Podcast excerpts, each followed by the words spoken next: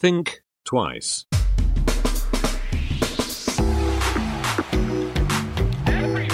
Think twice. Der Podcast über Innovationen, Werte und Wandel.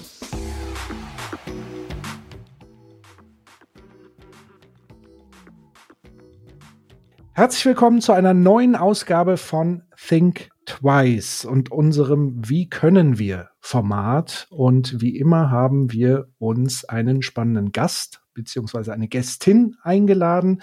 Ich begrüße recht herzlich Katja Diel. Hallo Katja. Hallo, Gruß aus Hamburg. Grüße zurück aus Würzburg. Ähm, Katja ist Beraterin, Kommunikatorin, Speakerin, Podcasterin und du arbeitest, wie du gerade ja schon selbst gesagt hast, in Hamburg. Äh, man kennt dich wahrscheinlich eher unter dem Label She Drives Mobility. Und das verrät auch so ein bisschen äh, deine Schwerpunkte in der Arbeit, nämlich äh, das Thema Mobilität der Zukunft, neues Arbeiten und auch ganz wichtig Diversität. Ähm, Während deiner gesamten Berufsstation, die du bisher so durchlaufen hast, hast du dich ähm, kontinuierlich mit dem Thema Nachhaltigkeit und auch mit dem Schwerpunkt eben Mobilität der Zukunft beschäftigt. Und was ich spannend finde, du verstehst Mobilität in erster Linie nicht rein technisch, sondern eher so ein bisschen aus der verhaltenspsychologischen Perspektive. Nichtsdestotrotz befasst du dich natürlich mit, mit Technologien, neuen Produkten und Entwicklungen im Mobilitätsbereich. Das steht natürlich äh, nicht zur Diskussion. Und ähm, am 9. Februar hast du eine persönliche Premiere im Bereich Buch, nämlich da erscheint dein Buch Autokorrektur im Handel, was übrigens auch schon vorstellbar, vorbestellbar ist. Also jetzt äh, zugreifen, klicken, einkaufen, damit es rechtzeitig da ist. Und dein Buch beschreibst du selber, das soll so eine Art Kick-off einer Gesellschaft sein, die gemeinsam eine attraktive Mobilitätszukunft baut und zwar schon heute im Idealfall.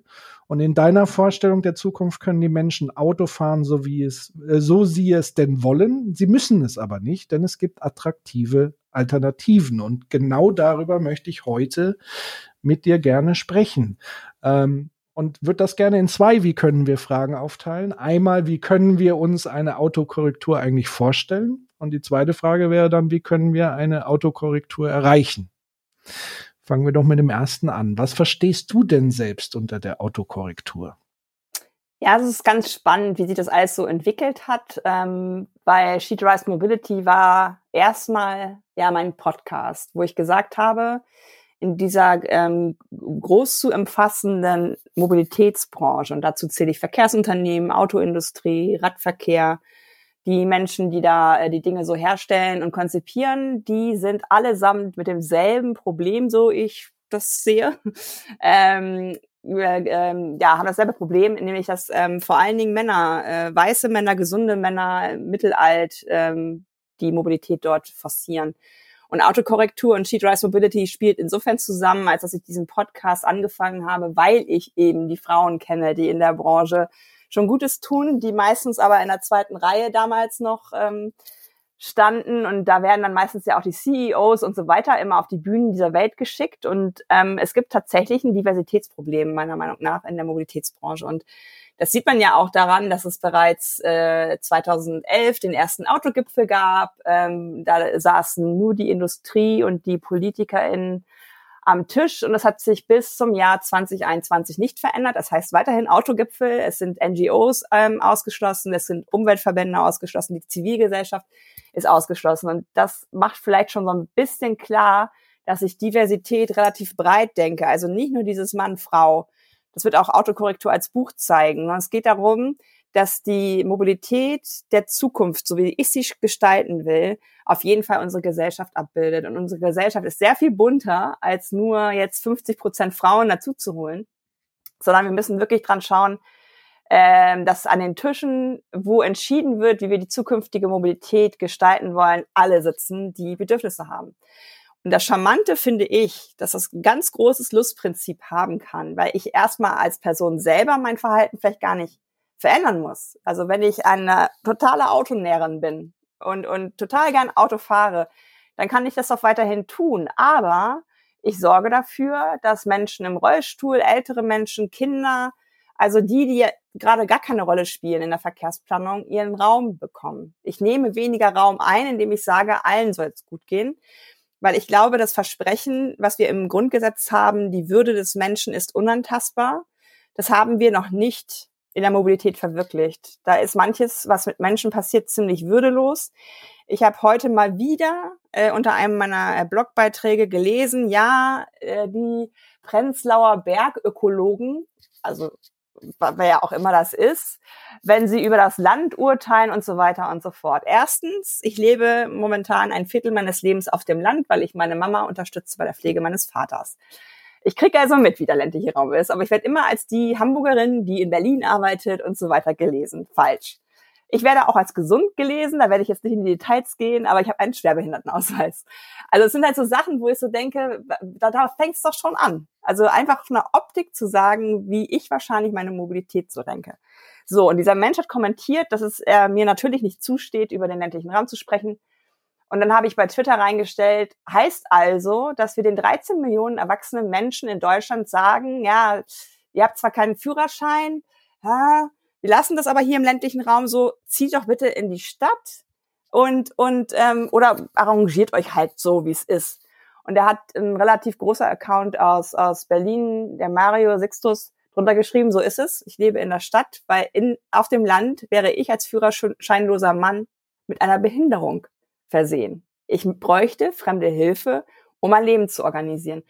Und diese Einladung möchte ich aussprechen, dass ich gar nicht will, dass mein Gegenüber sein Verhalten ändert, sondern dass mein Gegenüber anerkennt, wir sind hier nicht im Garten Eden, den wir irgendwie auflösen, sondern da müssen wir erst nochmal hin. Weil das ist mit Würde verbunden, das ist mit einem Grundrecht auf Mobilität verbunden. Und das ist damit verbunden, dass ich sage, jede Doppelpunkt R ähm, soll das Recht haben, ein Leben ohne eigenes Auto zu führen. Mhm da sind ja, ich sag mal gleich mehrere Aspekte drin bei der, bei, bei dem Thema der Diversität. Du hast ja schon drei, würde ich mal sagen, oder habe ich jetzt so ein bisschen identifiziert. Das eine ist sozusagen das, das Grundproblem. Diejenigen, die das gestalten, sind hauptsächlich männlich, weiße, männliche oder weiße, alte, alte weiße Männer, sagen wir so, äh, zu denen ich mich dann selber auch fast schon dazu zählen würde. Ähm, und die Frage ist also da, woran hapert's? Ist es tatsächlich so, dass, da hast du ja so ein bisschen den Überblick, dass verhältnismäßig wenig Frauen in der Branche grundsätzlich arbeiten oder dass es eigentlich schon relativ paritätisch verteilt ist, aber sie nicht in die Führungspositionen kommen. Ähm, das ist also Teil eins. Teil zwei wäre tatsächlich die, das Anwendungsszenario. Du hast ja gesagt, werden Mobilitätskonzepte eigentlich auch divers betrachtet. Du hast ja auch da schon ein paar Interessensgruppen genannt. Ähm, Menschen mit Behinderung, ähm, aber auch die Frage Kinder etc. Ähm, ich glaube, da gibt's auch ein sehr einleuchtendes Beispiel, was du sicherlich auch in deinem Buch benennen wirst. Also das Thema, dass, dass Spielplätze eingezäunt sind und so weiter. Da gab's ja eine ganz gute Abhandlung darüber von, von Jan Böhmermann im Neo-Magazin, wo du ja zumindest auch Input gegeben hattest der das ja sehr äh, kontrastiert dargestellt hat, aber auch ziemlich auf den Punkt gebracht hat. Ähm, und also die Frage, wird Mobilität auch aus der richtigen Brille, aus der richtigen diversen Perspektive formuliert? Und das dritte ähm, ist, glaube ich, auch nochmal bezogen aufs Auto an sich. Also Mobilität als Gesamtes ist so Mangelware in der Diversität, aber du hattest, glaube ich, auch mal, ich habe mal einen Vortrag von dir gesehen, da hast du das Beispiel gebracht mit Crash-Test-Dummies, dass die eigentlich auf männliche Körper ausgerichtet sind und dass so banale Dinge wie ein Sicherheitsgurt einfach oft für Frauen und ihre Körper oder ihre sag mal, Standardnormen oder Durchschnitt, den es normalerweise so gibt, eben nicht geeignet sind. Also das sind ja gleich drei Dinge, die wir noch mal ein bisschen näher beleuchten können. Fangen wir doch mal mit dem ersten an, Diversität in Unternehmen in der Mobilität. Wie, wie ist da der Status? Und vor allen Dingen, wie kann man das verändern? Also ich habe ähm, hier, also ausgehend von, ähm, von Köln äh, und Umgebung, hat sich ja äh, Women in Mobility gegründet. Das ist ja äh, eine Initiative, ein Zusammenschluss, äh, für den ich mich auch ähm, engagiere. Und ich habe hier den Hub oder wie auch immer man das nennen will, in Hamburg gegründet. Und wenn man da in die Zahlen guckt, ähm, sind etwa ähm, 20 Prozent Frauen in der Branche. Und ähm, ich sage immer, die katholische Kirche hat äh, mehr Frauen in Führung als die Mobilitätsbranche, weil sie Kindergärten und Schulen leiten dürfen. Ähm, will heißen, da liegen wir so im einstelligen Bereich. Es geht von drei bis acht Prozent die Schätzung, dass Frauen in Führung sind ähm, in dem System, die ich gerade vorhin auch schon benannt habe. Also es geht wirklich, es ist wirklich für mich auch eine Enttäuschung gewesen, auf die Eurobike zu gehen, die größte Radmesse hier in Deutschland und da zu sehen, das sieht genauso aus wie bei der IAA. Also stehen auch nur Männer auf den, auf den äh, Panels.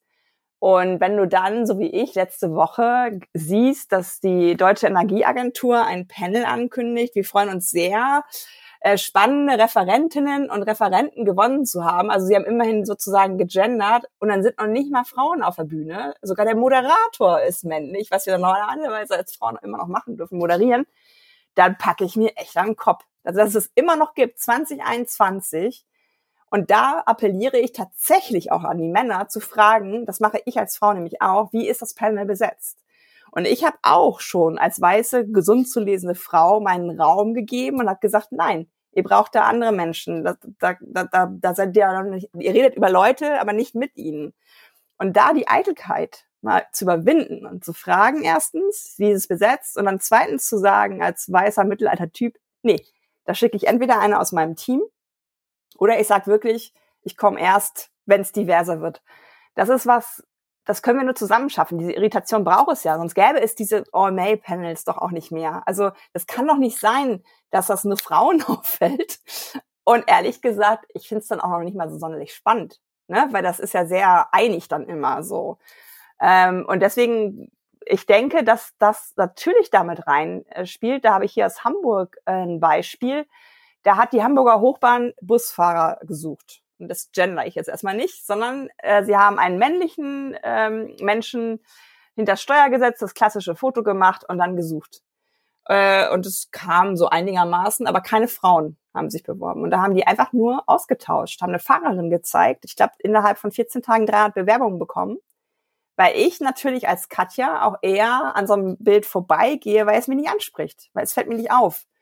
Und ähm, damit zu spielen, dass man, dass man einfach auch sichtbar macht, dass so ein, zum Beispiel so ein FahrerInnenjob ja auch relativ spannend ist für Menschen, die Kinder großziehen, weil Teilzeitmöglichkeiten da sind. Also das ist ja auch ein System, was eigentlich ganz inter äh, interessant ist für Menschen, die nicht so die klassische Vollzeitstelle suchen. Ähm, da muss man rein, glaube ich, und man muss die bewusste Ansprache auch machen. Und da gehört es für mich tatsächlich leider dazu, das hat die Sigrid Nikutta ja auch bei der BVG dann gemacht, bei den Berliner Verkehrsbetrieben, dass es eine Quote gibt. Und die das nicht ähm, Frauenquote genannt, sondern Diversitätsquote. Vorher hat sie immer appelliert, appelliert, appelliert. Und die Herren haben immer gesagt, wir finden nichts. Und dann wurde es an die Boni gekoppelt und holla die Waldfee. Auf einmal ging, ging halt Diversität. Und das ist, finde ich, was, das ist auch nicht schlimm. Also eine Quotenfrau zu sein, heißt eigentlich nur, dass du diesen einen Mann überholt hast. Du wirst nie im Leben als nicht geeignete Frau in Jobs kommen, nur wegen der Quote. Da, da, das glaube ich einfach nicht. Und die Diskussionen, und das merkst du vielleicht jetzt schon an der, an der kurzen Länge von unserem Gespräch, die Diskussionen über Mobilität, ist immer die ganz, ganz dünne Schicht.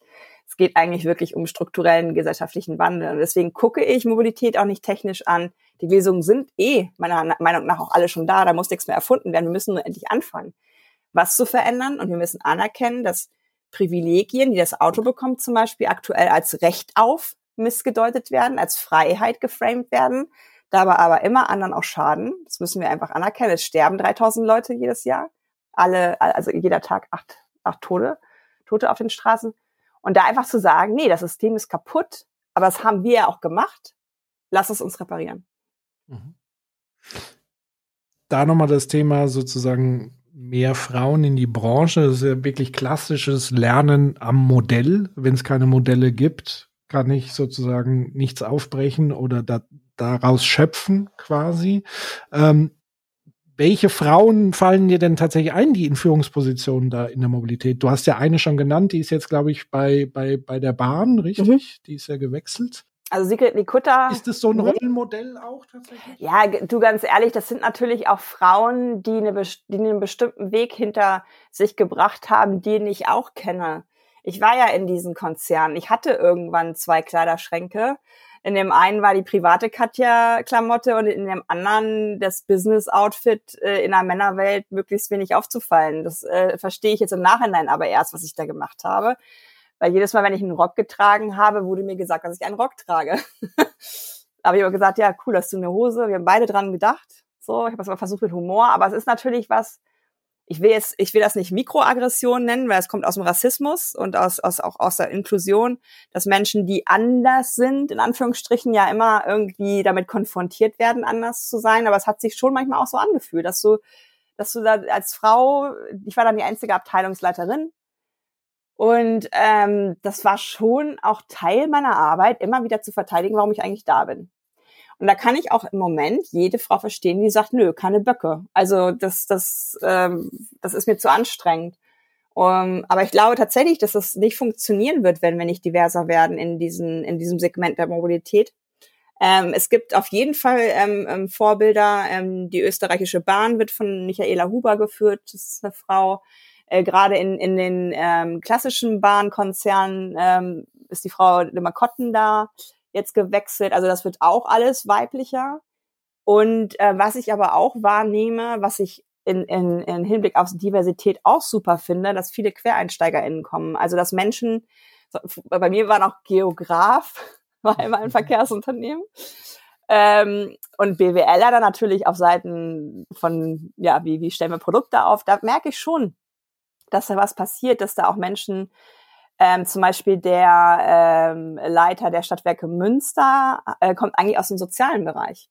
Und das sind Sachen, die tun der Mobilität natürlich gut. Agnes Tjax hier, Verkehrs- äh, und Mobilitätswende-Senator in Hamburg, ist Radfahrer, der hat kein Auto. Der weiß, wie es ist, hier Rad zu fahren. Und das merkst du der Politik von solchen Menschen an. Die Politik von Menschen, die hinten im Fond sitzen und gefahren werden, ist eine ganz andere als die Politik von Menschen, die sich diesen Systemen auch ein Stück weit mal ausliefern und merken, wow, es ist echt krass. Da müssen wir was tun.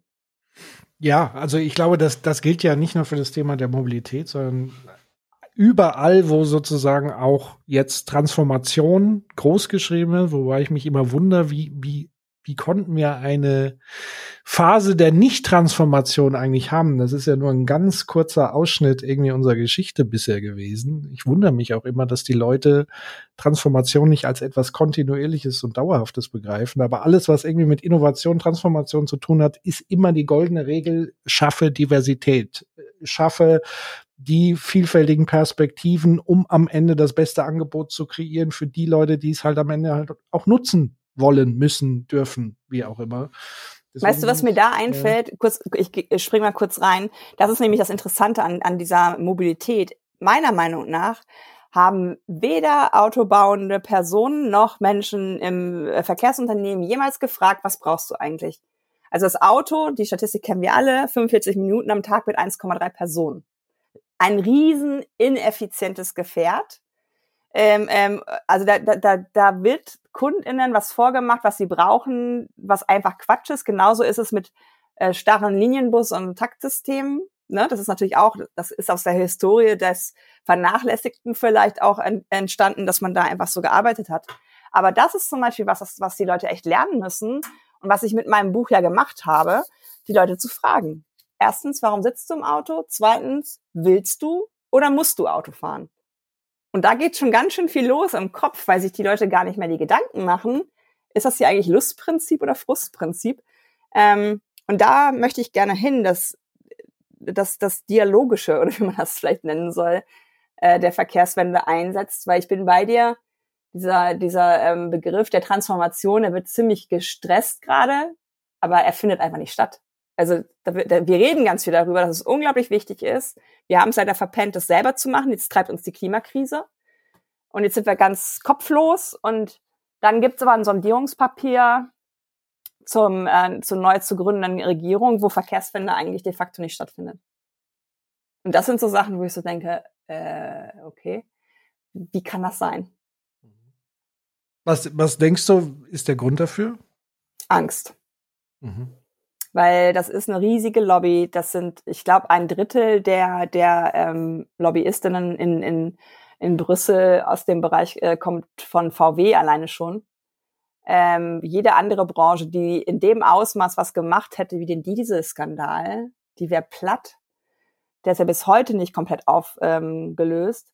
Ähm, ähm, ich glaube, es ist wirklich die Angst. Erstens vor der Industrie, zweitens vor den Lobbyistinnen, drittens vor den Geldern, die dahinter stecken und vor den Verflechtungen. Ich weiß nicht, ob du diesen Beitrag gesehen hast, der so ein bisschen nachvollzieht, wie Leute aus der Industrie in die Politik und umgekehrt kommen in dem Bereich, das sogenannte Drehtürprinzip. Vorne rein, hinten raus so ungefähr. Und ähm, das sind natürlich Sachen und die Angst vor dem deutschen Autofahrer, der deutschen Autofahrerin, weil die wurde bisher ja immer gehätschelt und getätschelt kriegt kostenlosen Parkraum, kriegt Subventionen, Dienstwagenprivilegien und so weiter. Äh, und da haben die, glaube ich, echt Angst, weil sie gewählt werden wollen, weil sie an die Macht wollen, da mutig auszusprechen. Wir haben jetzt fast 49 Millionen Pkw in Deutschland. Bei 13 Millionen, wie gesagt, Erwachsenen ohne Führerschein. Wir fangen heute an, den Bestand abzubauen. Weil das beste Auto ist noch immer das, was nicht gebaut wird. Liegt es aber vielleicht auch daran, also dass zum Teil die Angst, ich sag mal, gut begründet, also gut in Anführungszeichen, aber zumindest begründet darin sich äußert, dass die Menschen natürlich auch entsprechende Alternativen vermissen. Würdest du das teilen? Also, dass man vielleicht auch sagt, wir haben die Angst, jetzt was wegzunehmen, ohne etwas anzubieten, was stattdessen der Fall ist, weil wir uns aber auch vielleicht nicht trauen, da richtig Energie, Zeit und Geld zu investieren, um diese Alternativen zu schaffen. Und wir wahrscheinlich auch in dieser vier Jahre Legislaturperiode, die der politische Betrieb ja auch mit sich bringt, also es wird ja immer nur in alle vier Jahre und eigentlich ist nach drei Jahren dann schon wieder Wahlkampf, dass sozusagen solche großen Umwälzungen dass allein Politiker davor Angst haben, eigentlich auch schon aus persönlichem Interesse heraus, weil sie das vielleicht gar nicht erfüllen. Ich glaube, das ist, ähm, also es ist, ohne dir jetzt zu nahe treten zu wollen, das ist natürlich eine sehr gewohnte Frage, die mir immer gestellt wird. Und es ist eine Frage, die mich insofern ein bisschen langweilt. Weil woher kommt denn diese Statistik, dass sich ein Auto nur 45 Minuten bewegt, wenn alle angeblich doch das Auto brauchen? Äh, woher kommt es, dass Menschen ähm, im ländlichen Raum 50 Prozent der Wege unter fünf Kilometer mit dem Auto machen? Das sind doch alles Dinge, die zeigen, dass es keine real bepreiste Mobilität ist. Es gab jetzt so ein bisschen so einen Aufschrei wegen der steigenden Benzinpreise. Da haben sich schlaue Menschen auf den Weg gemacht und haben gesagt, dass im Vergleich zu den Löhnen, die wir heute haben, das war schon mal viel schlimmer. Während die äh, ÖPNV-Preise de facto richtig, richtig viel teurer geworden sind. Aber wir jammern da um 10 Cent Benzin. Ich glaube, wenn wir jetzt hier mal nehmen, Katja wohnt ja in Hamburg-Eimsbüttel. Da fährt die U2 als U-Bahn zum Bahnhof. Da gibt es Leihräder, E-Scooter, Carsharing, Busse. Ähm, da gibt's Moja, da gibt's Taxis. Ich würde behaupten, alle Alternativen, die man braucht. Und trotzdem ist mein ganzer Stadt- und Wohnraum hier zugeballert mit Autos. Du zahlst keinen Cent hier, wenn du parkst. Äh, mittlerweile schaffen sich die Leute Defender an, Dodge Ram, Bullies, also haben sozusagen ähm, vor der eigenen Wohnung nochmal eine kleine Wohnung auf vier Rädern, die meistens auch nicht täglich bewegt wird. Und dazu sagen, ich habe aber Angst, diesen Leuten was wegzunehmen, ich würde sagen, nee, du hast Angst davor, zu sehen, wie gut die Zukunft werden kann. Du bist nicht in der Lage, Fantasie zu entwickeln. Du bist irgendwie so abgestumpft, dass du diese geparkten Autoreihen wie so eine Reihe Bäume betrachtest und sagst, das war ja schon immer so, das können wir nicht verändern. In äh, Paris ist Anne Hidalgo wiedergewählt worden mit dem äh, Versprechen, be, Paris den, äh, den, den Menschen zurückzugeben. Die hat die Seine, die glaube ich achtspurig ähm, war mit Autoverkehr komplett von Autoverkehr befreit. Wenn du da jetzt mit dem Mikro hingehst und die Leute fragst, na, wie ist denn das so, wollt ihr die Autos zurück? Mhm. Glaube ich nicht, dass da jemand sagt, ah ja, gute Idee. Mhm. Du musst Mut haben, den Leuten zu zeigen, dass die Verkehrswende ein Gewinn für alle ist. Und vor allen Dingen auch für diejenigen, die wir jetzt schon vergessen, weil sie ihre mobilen Bedürfnisse nicht befriedigt sehen. Ähm, und Angst ist eh meiner Meinung nach ein, ein schlechter Berater, ich glaube, wenn wir wirklich Angst haben, dann, dann machen wir eh eher falsche oder bewahrende ähm, Entscheidungen, weil wir gerne das Vertraute behalten wollen. Das Vertraute hat uns aber hierhin gebracht, wo wir gerade stehen, dass seit den 90er Jahren im Verkehrssystem äh, immer 20 Prozent Anteil der CO2-Emissionen. Alle möglichen Sektoren haben richtig gearbeitet, haben richtig was geschafft. Und im Verkehrssystem kommen 98 Prozent, glaube ich, der Emissionen ähm, ja von vom, vom privaten Pkw. Ähm, irgendwer hat mal ausgerechnet, wenn alle Dienstwagen ähm, bis 2030 äh, elektrifiziert werden würden, und damit meine ich nicht Plug-in-Hybride, sondern voll elektrisch, dann würde sich der ähm, Ausstoß um ein Drittel, glaube ich, senken lassen, weil die Dienstwagen immer sehr groß gekauft werden. Mhm. Also das nur um mal zu zeigen, wie wenig es eigentlich bedarf, um, um ein besseres Leben für alle zu gestalten. Und ich glaube, ohne Mobilität kannst du halt auch kein gutes Leben gestalten. Ich habe total Verständnis dafür, dass Menschen mobil sein wollen. Ich habe aber kein Verständnis dafür, dass mir als die, die in der, in der Stadt wohnt, immer gesagt hat, zieh doch aufs Land. Nö. Ich werde Hamburg verändern, solange wie ich hier wohne, dass es wieder den Lebensraum ergibt, den es mal gab, der zerstört wurde durch die autozentrierte Stadt. Ähm, denn das ist ja auch etwas, was wir gemacht haben. Das gab's so nicht. Du hast vor dem Auto ja auch alles erledigt in der Stadt und auch im Land, wenn man ehrlich ist. Und das zurückzuführen zu so einer, wie man so schön sagt, Walkability, also dass du alles, was wichtig ist, in einer gewissen Fußweite entfernt hast, dass du vielleicht alles auf dem Land auch mit dem Rad machen könntest, wenn du gesund bist. Das ist für mich eine ganz starke Vision und die macht mir nicht Angst, sondern die macht mir Lust. Absolut. Also das Verrückte ist ja tatsächlich, dass eigentlich die Regionen, die zumindest auf den ersten Blick prädestiniert werden für so einen Wandel, nämlich die Städte, wo du dich problemloser von A nach B mit kürzeren Strecken und so weiter bewegen kannst, dass die am meisten unter dem Auto letztendlich leiden. Das ist ja eigentlich das Verrückte daran. Und dass man hier wirklich anfangen kann, problemlos jetzt schon anfangen muss und kann, ähm, die Dinge letztlich umzusetzen.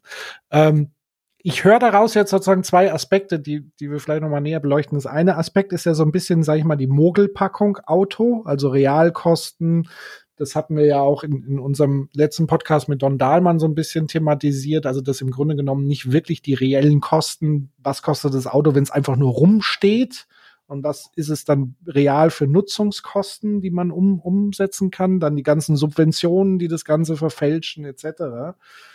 Weil bei mir kommt dann so die Idee, sowas wie so ein Angebot wie zum Beispiel ganz banal, Taxi.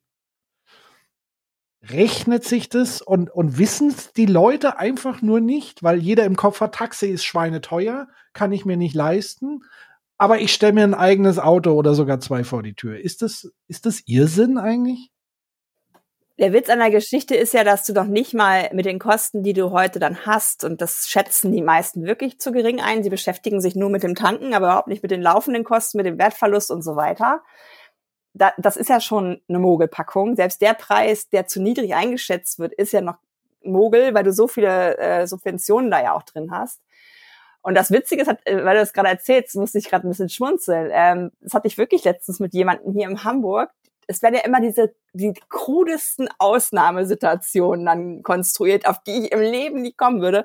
Ja, was wäre denn, wenn man jetzt dann nachts Blinddarm äh, ich so, also erstens hoffe ich, dass du mit einem Rad Rettungswagen geholt werden würdest hier in Hamburg und zweitens Taxi. Und dann hat er mich so angeguckt mit so Weihnachtsaugen und hat gesagt, ey, an Taxi habe ich überhaupt nicht gedacht. Okay. Ne? Und das sind so Sachen, das hat schon was Archaisches irgendwie. Das ist die Höhle, ne? Also das Auto ist irgendwie die Höhle, die die alle alle Dinge, die wir so brauchen, da beinhaltet. Und das, da sind wir auf jeden Fall sicher. Es steht dann auch vor der Tür. Kein Gesetz in Deutschland äh, hat je geschrieben, du hast äh, das Recht vor der Tür zu parken. Das machen aber alle oder es verhalten sich auch alle so. Und ähm, die Leute, die ich durch meine Twitter-Aktivität vor allen Dingen dazu bringe, dass sie ihr Auto abschaffen, melden, irgendwie nach einer gewissen Gewöhnungszeit ist es so viel geiler. Ich weiß, dass es nicht jeder kann. Es ist mir total bewusst. Aber ähm, wenn jemand wie ich im Bus sitzt, weil die Schranke zu einem Fitnessstudio einzelne Autos nur durchlässt, dieser Bus halt im Stau steht, hinter Leuten, die mit dem Auto zum Fitnessbike fahren, dann darf ich an manche Sachen, glaube ich, auch ein Fragezeichen machen. Absolut. Ähm, Neben dem finanziellen gibt's noch den großen Faktor, den ich definitiv äh, bei mir wahrscheinlich auch entdecken würde, obwohl ich äh, viele, viele Jahre sehr intensiv Bahn und öffentliche Verkehrsmittel genutzt habe, ist das tatsächlich das Be Thema Bequemlichkeit, Flexibilität und so weiter. Das wirst du auch nicht zum ersten Mal hören, wahrscheinlich. Ähm, was, was sind da deine Ideen und was müsste man tatsächlich auch konkret da vielleicht auch anders dann machen? Letztlich? Ja, wir müssen uns einfach darauf einigen, wo endet unsere Freiheit? Endet unsere Freiheit da, wo wir selber das definieren, oder endet unsere Freiheit da, wo sie andere Leute tötet, verletzt, durch Lärm belastet, durch Emissionen belastet? Seitdem ich geboren wurde, ich habe noch nie ein eigenes Auto besessen, atme ich eure, sage ich jetzt mal, Abgase ein, gebe meinen Raum an euch ab, ähm, bin diejenige, die zu Fuß und äh, mit dem Rad unterwegs ähm, vorsichtig sein muss, die sogar noch geblamed wird, wenn ihr was passiert, weil ja immer äh, er trug keinen Helm, äh, ne, so diese ganze Debatte gibt's da ja. Und das meine ich halt mit der Chance, durch Verkehrswende eine bessere Gesellschaft zu schaffen, wo alle gleichberechtigt sind. Warum bin ich weniger wert, wenn ich auf dem Rad sitze, äh, als jemand, der hinter mir mit dem Auto fährt? Warum muss ich zur Seite gehen? Warum darf ich nicht auch mitten auf der Straße fahren in der Stadt? Ähm, und diese Bequemlichkeit, die euch dazugestanden wird, ja schön, hätte ich auch gern. Also lasst uns doch Gleichberechtigung anstreben. Ihr gebt so viel ab, dass wir gleichberechtigt, alles ist gleich unbequem oder bequem, dann bin ich dabei. Dann, dann, dann gönne ich dir auch deine Bequemlichkeit im Auto. Aber wenn deine Bequemlichkeit bedeutet, dass meine Bequemlichkeit schrumpft, mhm. dann habe ich ein Problem. Definitiv. Dann bleiben wir mal beim Thema, wir schaffen gleiche Be Bequemlichkeit für alle. Was, was müsste man tun? Also ich kann dir auf Anhieb schon ein, zwei Ideen nennen, die mir aufgefallen sind beim Bahnfahren und so.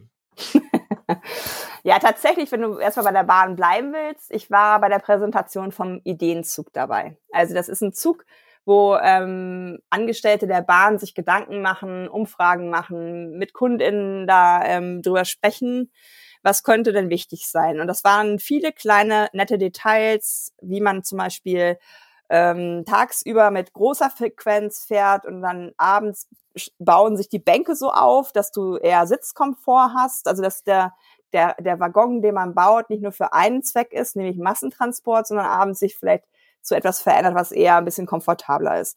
Ähm, Toiletten äh, werden dann wohl nicht mehr also wie soll ich sagen, das, das, äh, das, das Gender-Thema nehmen sie raus und sie nehmen raus, dass du auch mal so die Hände waschen kannst. Also die, die Waschbecken äh, wandern nach draußen. Drin gibt's die immer noch, aber wenn sich Leute halt nur diesen, also es sind so kleine, feine Details, woran man merkt, was manchmal auch diesen Unterschied machen kann. Es war ein Regio, Zug dabei mit kleinen Coworking, äh, also so, so, so Boxen, wo du halt dich reinsetzen kannst mit deinem Laptop und die halbe Stunde Pendelzeit zum Arbeiten nutzen kannst. So Stützen, ne, wo du so gestützt sitzt sozusagen.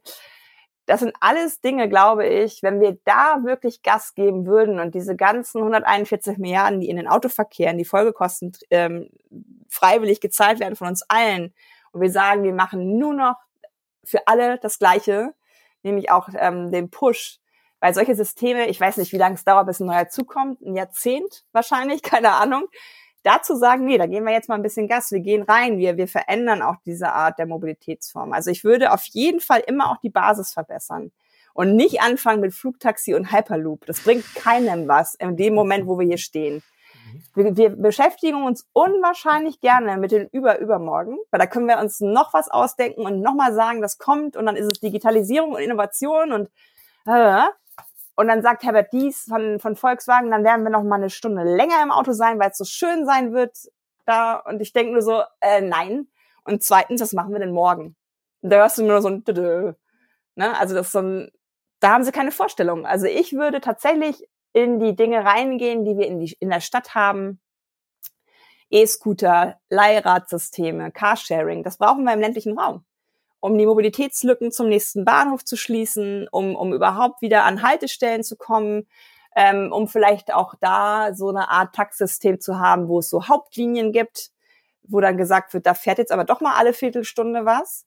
Und ich würde die Arbeit verändern. Ich würde sagen, müssen alle, die im Land wohnen, immer in die Stadt kommen, um zu arbeiten? Oder sagen wir machen Coworking im ländlichen Raum?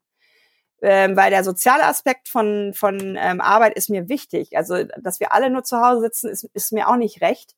Aber Covid hat, glaube ich, vielen Controletti-Chefinnen äh, gezeigt, dass es funktioniert. Und ich habe mit Entsetzen festgestellt, dass, glaube ich, drei Personen, mit denen ich gesprochen habe für mein Buch, gesagt haben, ich muss wieder ins Büro. Und was ist deren Konsequenz? Sie suchen sich einen anderen Job. Es hoch, ähm, ja, hochbezahlte FacharbeiterInnen sozusagen sind, die sagen, ich habe doch jetzt nicht anderthalb Jahre von zu Hause aus gearbeitet, dass ich wieder anderthalb Stunden mit dem Pendeln pro Tag zubringe. Ne? Also da sollten Arbeitgeberinnen auch mal schön hingucken, äh, ob man da nicht irgendwie ähm, auch andere Incentives gibt. Dann auch wieder in, beim Arbeitgeber oder Arbeitgeberin bleibend. Dienstwagenprivileg abschaffen, Mobilitätsbudget für alle. Das ist eine Demokratisierung. Momentan werden ja eh, eh nur die belohnt, die schon gut verdienen. Äh, die meisten, es gibt Außendienstmitarbeiterinnen, das weiß ich, die den Wagen auch wirklich zur Arbeit benutzen. Die meisten, das weiß ich aus meiner Konzernkarriere, nehmen es eher als Statussymbol. Und es ist nachgewiesen, dass die immer zu groß gekauft werden, ähm, also dass man da auch irgendwie eine gewisse Regulierung bekommt. Ich weiß nämlich von Menschen, die zum Beispiel dieses Dienstradleasing machen, wo du sowas machst wie Dienst, äh, äh, wie ein Dienstwagen, aber halt mit Fahrrädern, dass sie zum Teil Autos abgeschafft haben, sich ein super gutes E-Bike leisten konnten, obwohl sie nicht viel verdienen und damit Sport und entstresster zur Arbeit kommen. Ne? Also auch im, im Sinne von betrieblichen Gesundheitsmanagement. Also ich glaube, ich könnte jetzt auch ewig noch weiterreden. Es ist alles schon da. Wir müssen es wollen. Wir müssen anerkennen, dass das System, was wir jetzt haben, autofokussiert ist. Wir müssen anerkennen, dass wenn ein Mensch ein Auto fährt, das nicht heißt, dass er das will, sondern dass ganz oft äh, das Muss im Vordergrund steht. Und wenn wir jetzt ganz auf die Metaebene wollen, heißt Verkehrswende meiner Meinung nach auch eine Entschleunigung. Also diese, diese Taktdichte in persönlichen Terminen, die, die ich jetzt kennengelernt habe durch die Interviews, auch gerade bei Familien mit Kindern, hat mich schon nachdenklich gemacht, was da an, an, an wie soll ich das sagen, an, an, an so krasser Mobilität ähm, existiert, die so, so durchorganisiert nur funktioniert. Also da darf nichts passieren, der Tag ist so durchgetaktet. Und das ist was, weiß ich nicht, äh, ob wir da nicht mal auch mal bei bei zum 40-Stunden-System sagen und ähm, ja andere Werte entwickeln. Familienzeit zum Beispiel.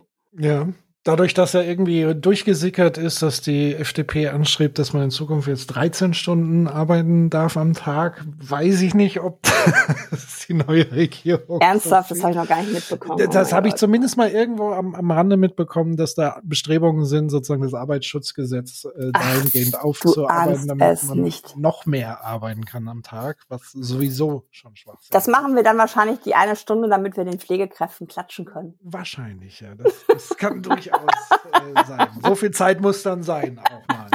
So.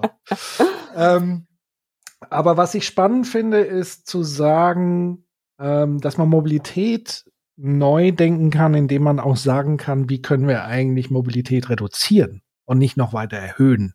Das ist ja auch nochmal spannend. Also das hat uns ja jetzt wirklich äh, Corona gezeigt, dass das funktioniert diejenigen, die so wie ich das schon viele Jahre gemacht haben und auch immer predigen mussten, nein, das funktioniert mit Homeoffice, ich kann das digital, da gab es auch damals schon die Tools dazu und alle haben gesagt, nein, das funktioniert auf keinen Fall. Plötzlich geht es dann doch und es geht nicht nur, sondern wie du ja richtig sagst, es ist ja fast schon ein Auswahlkriterium des Arbeitgebers.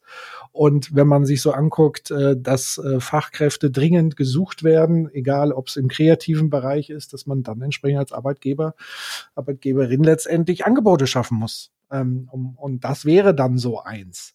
Ähm, was mir tatsächlich noch einfällt, um, um da noch mal meine persönliche Erfahrung tatsächlich mit der Bahn ähm, zu teilen. Ich, ich, ich habe da ein, ein äh, wenn man sagen, ein, ein zwiespältiges Verhältnis. Einerseits liebe ich es, Bahn zu fahren, weil du natürlich, du kannst komplett abschalten. Du kannst arbeiten einerseits, du kannst aber auch einfach mal eine Runde schlafen, Nickerchen machen, lesen, äh, rausgucken, den Blick in die Landschaft schweifen lassen. Du kannst dich bewegen im, im äh, Zug, auch wenn es eng ist, aber egal. Ähm, das Einzige, was mich wirklich stört, ist noch nicht mal diese Verspätung etc. Das ist alles geschenkt, sondern eher so, dass ich mich nicht ich nicht die Möglichkeit habe, autonom auch Wartezeiten irgendwie vernünftig zu verbringen. Und das merkt man dann vor allen Dingen ähm, im Winter meistens. So, der Anschlusszug hat Verspätung und ich stehe da einfach in diesem kalten Bahnhof meistens, wenn es dann noch abends war, haben sogar die ganzen Geschäfte und diese, ich sag mal, Fast Food, das ist ja auch nochmal ein Thema für sich, wie Bahnhöfe eigentlich gestaltet sind, mit welchen Angeboten.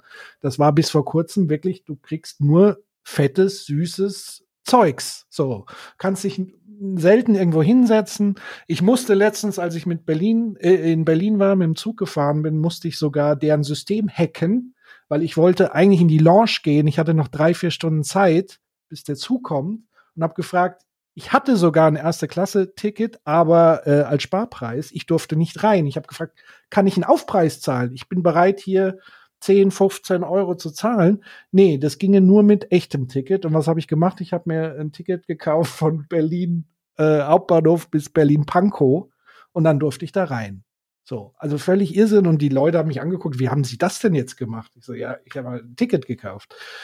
Also auch diese Art, weil ich habe kein Problem damit, wenn ein Zug eine Stunde Verspätung hat, wenn ich irgendwo die Möglichkeit habe, gut unterzukommen, da wo ich stehe. Das sind, das wären für mich jetzt so Beispiele.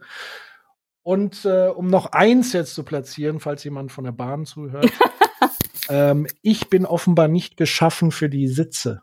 Ich krieg unfassbare Schulterprobleme und, und zwar wirklich immens, weil ich entweder so breite Schultern habe oder keine Ahnung, diese Schalensitze. In das sind so Zug? die einzigen im, in den ICEs und vor allen Dingen die neueren ICEs. Mhm. Die, das habe ich auch schon öfter gehört, ja. Gut waren, sind die ICs, die mhm. alten IC-Sitze. Das sind die perfektesten Sitze gewesen. Die liebe ich. Ähm, aber die neuen, ich sitze da so und ich habe sofort ähm, so. So, aber jetzt pass mal auf. Ja. Ich, ich, ich komme jetzt hier mit Lösungen. Los geht's. Also erstens haben sie dich am äh, Berliner Hauptbahnhof dann tatsächlich schlecht beraten, weil da gibt's schon ein Every Work. Das ist das okay. Coworking der Bahn, was bewusst auch nicht nur in die Hauptstädte soll, sondern gerade auch in die Mittelstädte. Da kannst du dich ähm, manchmal, also du kannst sogar feste Plätze da buchen. Gerne in meinem Podcast, da habe ich mit der Maike Niedball gesprochen, die das Ganze in ihrem Smart City Team bei der Bahn ähm, verantwortet. Die sind auf, genau auf diesem Weg sind sie, dass man zum Beispiel auch denkt, ähm, zwei Menschen treffen sich in der Mitte. Ne? Also diese ganzen Dinge, wo vielleicht doch mal physisches Treffen notwendig ist, wo früher dann geflogen worden wäre, dass man da Räumlichkeiten in einer gewissen Wertigkeit vorfindet. Ich war da auch, sieht super aus. Du bist da äh, äh, in diesem Turm da am Hauptbahnhof, kannst auf die Stadt gucken. Also das ist auf jeden Fall da schon verwirklicht. Ich weiß jetzt gerade nicht, wo die nächsten entstehen werden. Aber das ist auf jeden Fall in der Mache. Ähm, ich möchte aber trotzdem auch mal die Lanze brechen, weil ich ja selber auch in der ersten ähm, Privatbahn Deutschlands Nordwestbahn damals, das war ja auch noch nicht immer so, dass das ausgeschrieben wurde, gearbeitet habe. Und ich weiß, aufgrund der Tatsache, dass ich auch Ausschreibungsszenarien ähm, begleitet habe, dass in vielen Ausschreibungen der billigste gewinnt. So. Also eine völlig vermurkste Sache, weil ähm, natürlich so ein Material, was du dann äh, für, keine Ahnung, sieben Jahre auf die Schienen stellst, nicht unbedingt nach Komfort, sondern das Pony muss so hoch äh, hüpfen, wie es muss, aber ganz bestimmt nicht höher. Und da hat unter anderem das Land Niedersachsen was Spannendes gemacht. Die haben die Züge gekauft. Metronom fährt mit landeseigenen Zügen und die werden immer wieder mir gegenüber von Menschen im Rollstuhl gelobt, und, und auch sonst Menschen mit, äh, mit Einschränkungen, weil die wohl einen super Einstieg haben, weil die irgendwie so gelöst sind. Und da merkst du halt, diese Stellschrauben, das war bisher immer nur verwalten statt gestalten. Also die haben immer Backen ohne Mehl, haben die bei mir in der Leitstelle immer gesagt. Ähm, die haben immer versucht, das System am Laufen zu halten. Und natürlich fallen jetzt die Züge aus äh, wenn man seit Jahrzehnten, nächstes Jahr das erste Jahr, wo mehr für die Schiene investiert wird, also für ein Verkehrsmittel, was viele nutzen können, als für die Straße, ein Verkehrsmittel, wo Menschen auch ausgeschlossen sind. Und das ist was, da versuche ich immer so ein bisschen, das ist natürlich auch ein bisschen, äh, wie soll ich sagen, ja, unwürdig, aber so die Lanze zu brechen, ja Leute, wenn ihr jetzt meckert, dann bitte gegen Anni Scheuer. ähm, oder gegen das Ver Verkehrsministerium der letzten Jahrzehnte. Ja, aber die, ja, aber die Bahn ist da nicht nur einziger Adressat. Plus, dass keiner twittert, oh geil, ey, ich Idiot, bin ich mal wieder in einen Pkw gestiegen und in, in, in den Stau gekommen. Lol. das macht ja auch niemand. Das wird immer nur gebasht, wenn man das abschieben kann. Das heißt ja nicht umsonst, du bist der Stau. Ja. Aber wie gesagt, für deine Aufenthaltsqualität, da sorgt die Bahn. Sehr gut. Ähm, dann, die, da hast du ja gerade selber angesprochen, ähm, nämlich die Frage, ähm, in welchen Händen, du hast ja gerade gesagt, private Anbieter, es wird ja gerade diskutiert, ähm, ob die Bahn vielleicht noch stärker privatisiert werden sollte ähm, oder eher im, in staatlichen Händen. Hast du da, du hast da sicherlich eine Meinung dazu. Ja, guck nach England, wie es da läuft, schlecht. Also Privatisierung ist dann ja Preiskampf. Was anderes ist doch nicht Privatisierung, als dass du wirklich äh, ein kommerzielles Produkt dann haben musst. Und ähm, ich bin, habe gestern mal die Frage bei Twitter reingestellt, wie wäre es eigentlich mit Gemeinwohl orientiert? Also dass man einfach sagt, es ist halt eine Sache. In manchen Ländern zahlen die Geschäfte, an denen ÖPNV-Linien vorbeifahren, Steuern dafür, weil die ja denen die KundInnen bringen. Also warum nicht auch so ein Finanzierungssystem mal anders denken? Ähm, natürlich ist die Bahn ein unglaublicher Koloss, der vor ein paar Jahren mal hübsch gemacht wurde für die Börse, was dann ja nicht stattgefunden hat. Und da hängen wir, hängen wir immer noch hinterher. Hm, ich glaube, es kann eine gute, ähm, ja, wie soll ich sagen, so ein, so ein Nebeneinander oder auch ergänzend mit privaten AnbieterInnen durchaus geben, wo man sagt, das sind jetzt Sachen, das lohnt sich für diesen Konzern nicht, das machen wir irgendwie anders. Aber ich glaube nicht daran, dass wenn man das komplett privatisiert, dass es zum Wohle aller entschieden wird. Ähm, weil dann zu schnell Quartalsberichte wieder die Treiber sind. Das siehst du ja an der Autoindustrie, die halt immer noch ähm, Autos verkaufen muss. Also das, was sollen die auch tun? Also die werden ganz bestimmt nicht daran arbeiten, dass wir weniger Autos bekommen. Und sobald da die Absatzzahlen einbrechen, was eigentlich gut für die Umwelt ist, ähm, heißt es, oh Gott, oh Gott, oh Gott, wir müssen da wieder Geld reinstecken ich glaube, das ist ähm, ja ganzheitlich zu denken. Ich, ich wundere mich tatsächlich, für mich wäre das ähm, der erste Schritt vielleicht auch gewesen, zu gucken, äh, so wie sie es in Österreich machen, wenn die Subventionen jetzt während Corona gezahlt haben, haben sie immer geguckt, ähm, zahlt das auf 1,5 Grad, ein Jahr nein. Also meiner Kenntnis nach wird da jetzt eine Autobahn nicht weitergebaut und auch ein Tunnel nicht gebohrt, weil die gesagt haben, wir gehen ja in eine autoarme Zukunft. Warum nicht so? Hallo VW, ihr habt ja hier eben ein bisschen gerade Probleme, baut doch mal tolle Fahrzeuge zwischen privaten Auto und Bahn oder Bus. Irgendwas flexibleres, barrierearm, weil die Projekte, die ich im On-Demand Ride Pooling betreue, macht momentan immer London Taxi, LEVC, ähm, weil die ähm, in London darfst du nur Taxi fahren, wenn du ähm, einen Rollstuhl mitnehmen kannst. Und die sind die einzigen gerade, die solche Fahrzeuge, ich sag jetzt mal ein bisschen größer als Privat-Pkw überhaupt anbieten können. Und das ist sowas, ich weiß nicht, warum mir das so offensichtlich ist. Aber da würde ich als Autoindustrie das sagen, ey Andi, gib uns mal 40 Milliarden, wir bauen dir das mhm. und schließen dadurch Mobilitätslücken. Absolut.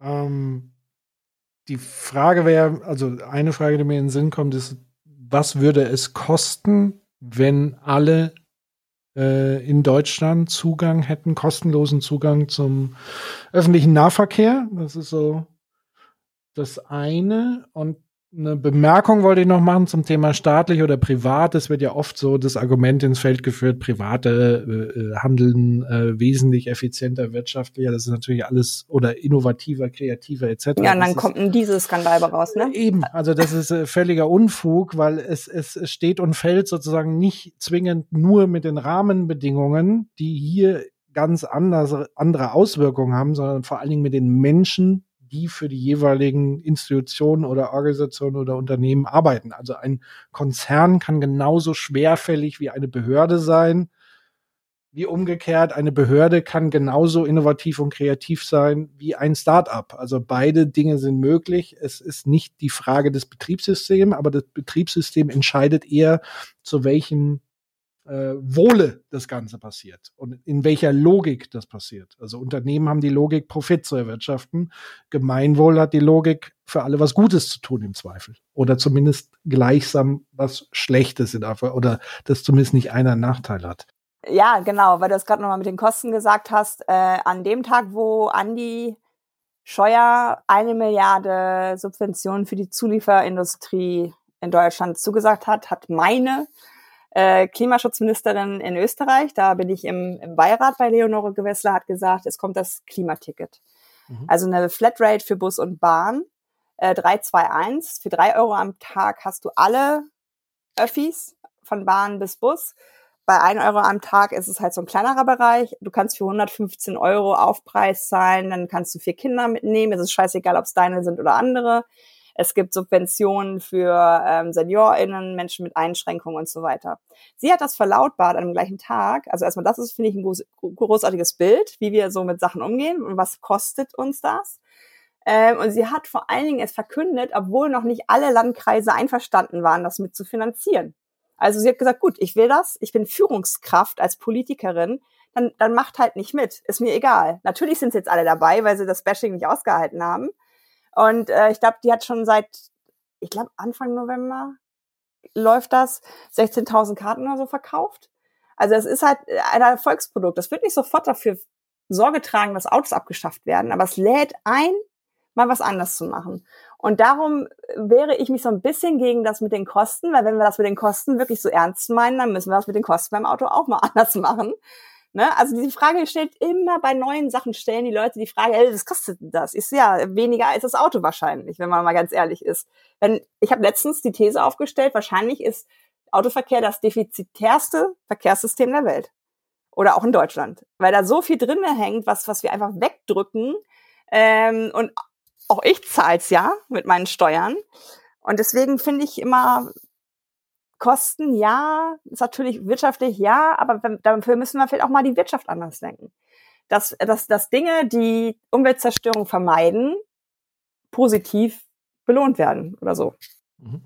Aber das heißt, dann ist es ja auch nach wie vor noch eine, also ich finde grundsätzlich die Frage, was kostet es ja sehr legitim, aber da muss man ja auch dann sagen können, also sowohl wie es real aussieht auf der einen Seite wie auf der anderen Seite. Das heißt, das ist immer noch eine Blackbox für viele? Ich glaube, ganz ehrlich, wir haben uns doch alle daran gewöhnt, wie das ist mit dem Auto. Ich bin in den 70ern geboren. Mir ist das doch auch nicht von, von Anfang an aufgefallen, dass da immer zwei Reihen stehen und zwei Reihen fahren, Minimum. Irgendwann geht halt dieser, dieser Schleier der Erkenntnis hoch und man denkt, oh, I can't be, it can't be unseen, heißt es, glaube ich. Ne? Also wenn man es einmal gesehen hat, sind die wirklich überall. Äh, ich glaube, wir haben uns daran gewöhnt, dass wir das unterstützen. Das ist ja diese ganze perfide Scheiße an diesem fossilen System. Also das, das ist so auch gestern angerufen worden vom, von einem Radio-Interview, ähm, wie schädlich ist Elektromobilität? Und da habe ich erst gesagt, ja, also bei Zügen und bei Fahrrädern, da war so richtig, äh? Alle denken bei Elektromobilität Auto. und da habe ich wirklich gedacht, die, die Leitung ist gekappt worden, weil die so geschwiegen haben, weil du genau gemerkt hattest, sie meinten natürlich das Auto. Und da habe ich gesagt, warum hinterfragen wir bei neuer Technologie so krass was es bringt. Wir telefonieren ja, ich habe ein Handy, ich habe einen Laptop, da sind auch seltene Erden und keine Ahnung was, irgendwas ist da auch nicht gut dran. Äh, und, und, und, und, und um Öl werden Kriege geführt. Also äh, das, das mal in Balance zu bringen. Und ehrlich gesagt haben wir es ja einfach nur verkackt, weil die Anfangs äh, Automobilität war ja elektrisch. Aber es war halt durch Big Oil nicht gewünscht. Exxon hat den Bericht äh, schön wieder in die Schublade gelegt in den 60ern, wie krass das fossile System aufs Klima einwirkt. Und ja, das ist sowas, glaube ich, das ist gelernt, alles Neue zu hinterfragen, weil es natürlich auch menschlich ist, weil es ja heißt, es ist irgendeine Veränderung. Aber ich glaube schon, was du jetzt gerade gesagt hast, dass wir blind sind dafür, dass wir das einfach nicht sehen und zum Teil nicht sehen wollen. Also das ist ja dann quasi Aufgabe der, der Lobbyisten, die sozusagen ihr bestehendes System erhalten wollen. Und im Zuge des, der gefühlten Normalität wird es äh, scheinbar äh, Selbstverständliche auch gar nicht mehr hinterfragen, wie, wie es so ist. Aber nichtsdestotrotz wäre es doch eigentlich die Aufgabe von Andy Scheuer gewesen, mal sich zumindest mal auszurechnen, was sowas kosten würde letztendlich. Aber da, da gibt's nichts tatsächlich? Oder kennst du irgendwelche Studien, Wissenschaftler, die sich damit befassen? Also tatsächlich ähm, hat die Schienenallianz da eine Studie, mit diesen, wo diese 141 Milliarden bei rauskamen. Tatsächlich gibt es auch Studien, was tatsächlich auch ähm, tatsächlich tatsächlich äh, was ähm, Radverkehr, Fußverkehr bringen. Also so muss man ja auch noch mal gucken ähm, in London in, in gesperr für Autos äh, gesperrten Bereichen sind die Umsätze gestiegen um zum Teil 40 Prozent.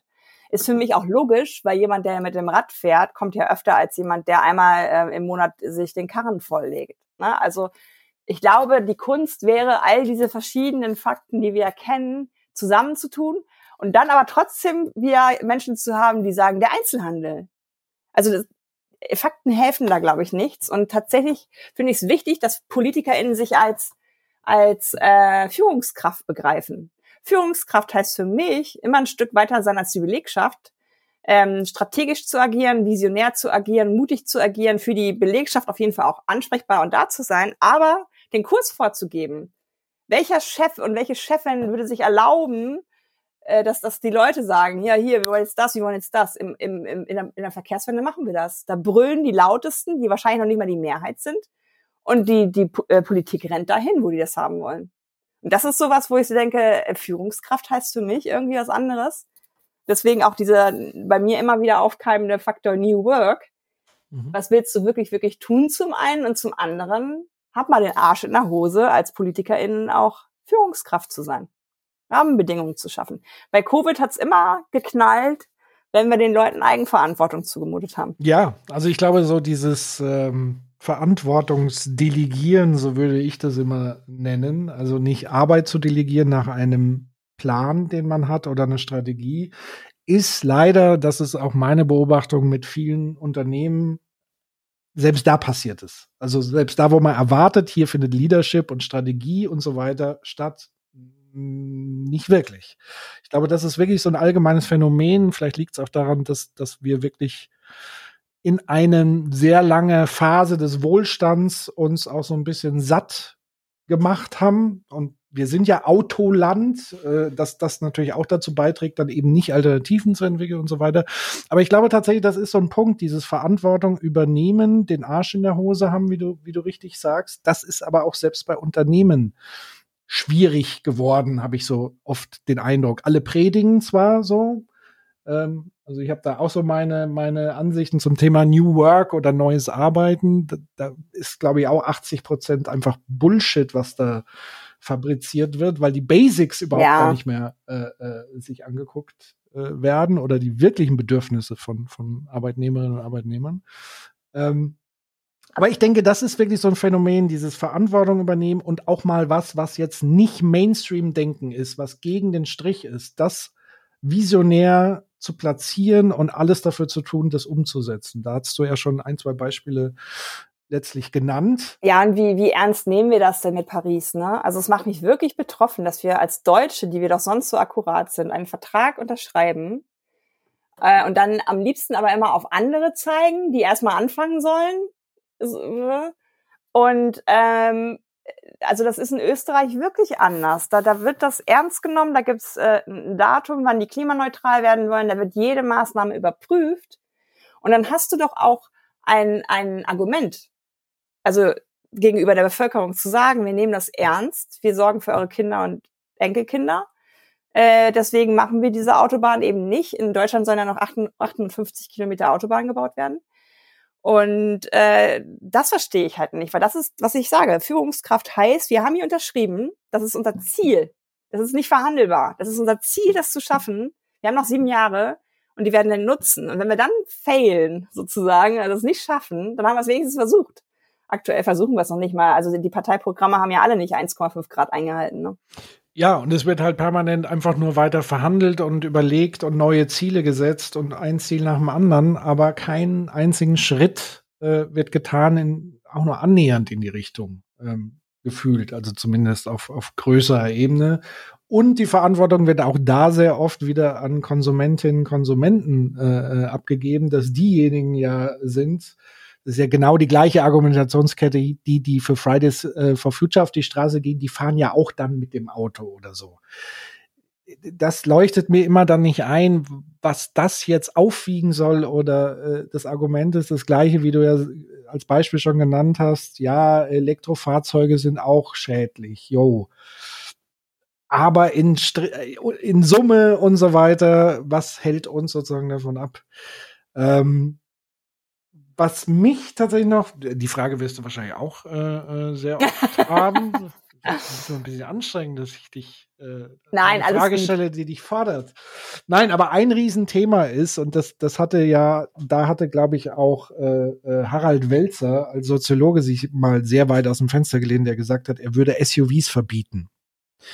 Wie bewertest du sozusagen die, diesen, diese SUV-Entwicklung? Also ist, ahne schon, was, was deine Meinung ist, aber was mich vor allen Dingen interessiert, so aus, aus verhaltenspsychologischer Sicht, warum die Leute so sehr auf dieses Ding abfahren.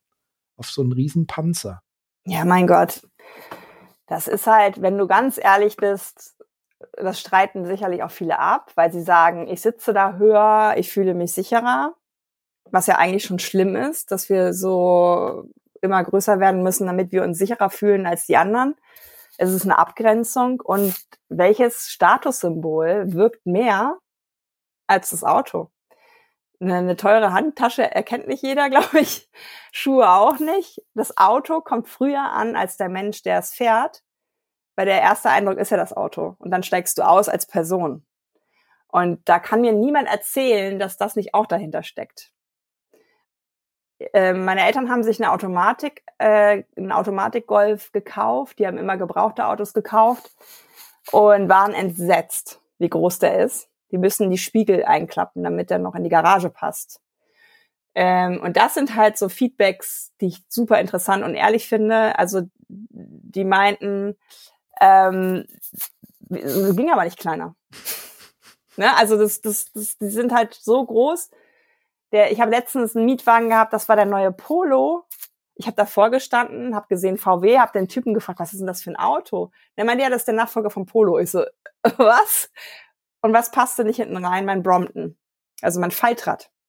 Das ist so wie groß ist wie eine Wasserkiste. Okay. Da haben natürlich direkt wieder Mansplaining auf Twitter. Ich hätte die Rückbank ja umklappen können und dann gibt's doch so Riemen. Ich so, ja Leute, klar, ich kaufe mir jetzt erst noch mal Riemen, damit das äh, Ladungssicherung hat.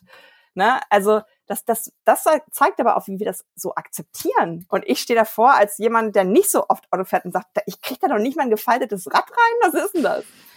Und ich glaube, das ist halt was, das hat ganz, also ganz ehrlich, ich weiß nicht, wenn ich jetzt hier gucke, habe ich schon wieder drei Geländewagen draußen, die ich alleine so mit, mit Blick nach unten, das hat auch nichts mit, mit ich, also ich, ich habe diesen maximal eventual Bedarfs-Pkw, ne, der Oma auf dem Land Italienreise, Ikea-Schrank, Waschmaschine, Wochenendeinkauf.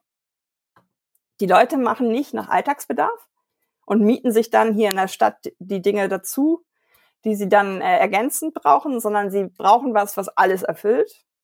Und wenn der Nachbar dann auch noch so eine große Karre hat, hm, kann ich da eine kleinere Karre haben? Kann ich als jemand, der zum Beispiel im Außendienst arbeitet, einfach mal mit dem Fahrrad vorfahren? Witzigerweise käme ja auch niemand auf die Idee, den Nachbarn einfach mal zu fragen, kann ich mir mal dein Auto leihen? Das ist ja auch wieder das nächste Tabu. Also sich äh, äh, Fahrzeuge einfach mal zu teilen in, in, in äh, Quartiers, in, in Nachbarschaften etc. Das ist ja auch Irrsinn, sondern diese, dieser Besitzanspruch, diese, die, das, dass man wirklich da hat zum Teil, ähm, ist ja, ist ja auch äh, eigentlich unglaublich, wenn man so will. Und, und das wäre ja eigentlich auch eine Chance wiederum, als Community wiederum zusammenzuwachsen. Jeder jammert ja, wie einsam und bla und wie ist, aber auch allein nur durch diese Verhaltensänderung sich Dinge gemeinsam zu teilen, würde ja so viel wieder entstehen. Natürlich auch Konflikte, keine Frage, aber auch natürlich äh, die positiven Vorzüge. Hm. Ich glaube auch tatsächlich, dass das gibt ja zwölf Millionen Haushalte mit mehr als einem Auto, also ab zwei, äh, wo es durchaus auch Viertwagen schon gibt. Mhm. Ja, gut. Und das zum Beispiel da mal hinzugucken, ne? Dass man oder auch äh, Gewichtsbeschränkungen. Weil äh, die Elektro-SUVs sind ja ehrlich gesagt auch keine, keine Lösung. Und da wird mir auch immer erzählt, ja, das ist aber baulich und so weiter, wo ich so denke, was ist denn das für Ingenieurskunst? Also, weiß ich nicht. Ich bin da vielleicht auch einfach zu pragmatisch, aber ich denke mir, das ist, das sind ja die Sachen, das habe ich ja hier manchmal auch, dass da so ein alter Mini steht und dann der aktuelle, der ein Maxi geworden ist und du denkst echt irgendwie, es kann doch nicht alles nur auf Sicherheit beruhen. Sicherlich, wenn, wenn jetzt alle äh, alte Minis fahren, wäre das nicht gut, weil da schon ein paar Sachen wie Airbag oder so reingekommen sind, aber dass das so riesig werden muss, ich verstehe es nicht. Ja, äh, eigentlich ist es ja doppelt Irrsinn, weil das nächste Statussymbol ist ja der ultraflache, super kleine Sportwagen. So. Also wo, wo da noch niemals vier Leute reinpassen. Also irgendwie gibt's da kein Mittelmaß, habe ich so das Gefühl. Entweder ist es das, das flachste und schnellste und kleinste oder wieder das riesigste. Gerade kommt hier eine Push-Notification. Zwei Dutzend Straß starten einig bei Enddatum für Verbrennermotoren. Deutschland ist nicht dabei. Ja, herzlichen Glückwunsch. Mhm. Danke dafür, für nichts. Mhm. Ähm, okay. Da das doch mal so als spontane Dreingabe, weil mir es gerade so reinfliegt. Ja, aber das liegt ja nur daran, dass der arme Herr Dies jetzt gegen den Betriebsrat kämpfen muss, weil die nicht schnell genug äh, transformieren. Transformation, das ist auch wirklich doof, ey. Was, was siehst du in deinem Buch Autokorrektor? Was schlägst du sonst vor? Also gibt es sowas wie ein Zehn-Punkte-Plan, irgendwas, was man sofort umsetzen kann, Ideen? Also du. Copy and Paste. Genau. Also du sagst ja eigentlich, alles ist eigentlich schon da, aber was fehlt denn dann letztlich? Es fehlt ein Bekenntnis zu lebenswerten Räumen. Also hier bei mir ähm, in, in der Stadt zum Beispiel einfach die Anerkennung, dass die Stadt allen gehört. In dem Moment, wo ein Auto geparkt wird, hat das keinerlei Funktion. Es ist eine Bevorratung Privateigentums im öffentlichen Raum. Und da eine Anerkennung zu haben, dass Städte wirklich gewinnen, ich frage die Leute immer, ähm, wenn die so sagen, ja, und Stress und, äh, ja, wo fährst du denn hin in Urlaub? An so eine vierspurige Bahn? Oder an eine, eine Situation wie jetzt der, der Times Square, der ja auch autofrei gestaltet wurde, nachdem er voller Autos war, wo man in Ruhe sitzen kann, ein Cappuccino trinkt, sich unterhalten kann und versteht. Ne? Also warum, warum haben wir so eine Sehnsucht, auch was du gerade meintest mit der Vereinsamung, warum haben wir so eine Sehnsucht auch im Sinne von Urlaub, nach so autofrei und, und, Ruhe und ak akzeptieren aber dann das ganze Jahr über, dass es vor der Haustür anders aussieht. Und das ist so die erste, die erste Vereinbarung, die es braucht, den Mensch wieder im Fokus zu haben und damit auch die Stadt vom Fußverkehr auszudenken, gesunde Viertel zu haben, nicht im Sinne von hier wird gefeiert, da wird gegessen, hier wird geshoppt, sondern durchmischte Funktionen, dass immer irgendwas los ist, weil viele Leute sind ja auch im Auto, weil sie subjektiv Angst haben vor Überfällen, Übergriffen, wie auch immer. Wenn, Leu äh, wenn, wenn Räume aber lebendig sind, fühlt man sich sicherer als Mensch, weil wir sind nun mal soziale Wesen. Und ehrlich jetzt, also das gleiche gilt für den ländlichen Raum, ne? dass man da sagt, okay, kommt der Supermarkt zu den Leuten? Ähm, wollen wir wirklich von allen möglichen Ketten abhängig sein oder wollen wir dafür Vorsorge treffen, dass wir vielleicht auch mal alt sind, der Lebenspartner oder die Lebenspartnerin verstorben und dass man sich irgendwie wieder begegnet, Anlässe hat, sich zu begegnen. Da gibt's ganz tolle Startups, die zum Beispiel über Crowdfunding Tante M, also ein bisschen Anspielung an Tante Emma, ähm, da müssen, ich weiß gar nicht, 7000 Euro müssen gesammelt werden. Dann steht die Nachbarschaft aber auch dafür gerade und der Typ richtet diesen Laden ein und er basiert auf Vertrauen. Also du kaufst da ein und bezahlst bar mit Karte, mit Handy, wie auch immer ähm, aber es ist keine Bedienung vor Ort. Und damit sind die Grundnahrungsmittel und alles für den normalen Bedarf äh, abgedeckt. Da könnte man sowas wieder in die, in die Dorfkerne ähm, bringen, die ja zum Teil auch nicht gesund sind, weil das dieser Donut-Effekt ist, dass das in der Mitte irgendwie so eher touristisch manchmal ist, aber auch nicht mehr belebt und dass die neuen Städte oder neuen Dörfer eher drumherum gebaut worden sind mit neuen äh, Strukturen, meistens sogar auch direkt ohne ÖPNV geplant. Also ich glaube, da ist total viel Kraft. Und das hat überhaupt nichts mit Flugtaxis zu tun, sondern damit, dass wir einen neuen gesellschaftlichen Vertrag bilden, der sagt, mobil sein sollen alle, die das möchten. Und wer steht äh, deiner Meinung nach da in der Verantwortung? Wir haben ja gerade über das Thema Leadership. Wer muss, muss in den Lead gehen? Weil wahrscheinlich ist es nicht wieder damit getan zu sagen, jeder Einzelne ist dafür verantwortlich. Natürlich kann jeder Einzelne dazu beitragen und im Diskurs das voranzutreiben, aber wer sind die treibenden Kräfte, die, die das, die auch diese Überzeugung ja mit tun? Neben Akteurinnen wie dir natürlich und so weiter, aber also das so unsexy es klingt, die bundesdeutsche Gesetzgebung muss sich erstmal ändern. Weil wir haben momentan so viele EntscheiderInnen-Ebenen in Sachen äh, Mobilität, Kommune, Land, Bund, unterschiedlichste Töpfe. Da habe ich, ich bin ja im Vorstand vom äh, VCD, Verkehrsclub Deutschland, wir haben das Bundesmobilitätsgesetz in die Sondierungsgespräche reingebracht, dass es auf jeden Fall Rahmenbedingungen gibt für Städte Tempo 30 anzuordnen. Das ist heutzutage nur möglich, wenn eine Gefahrensituation da ist. Also in dem Sinne, wenn jemand totgefahren wurde.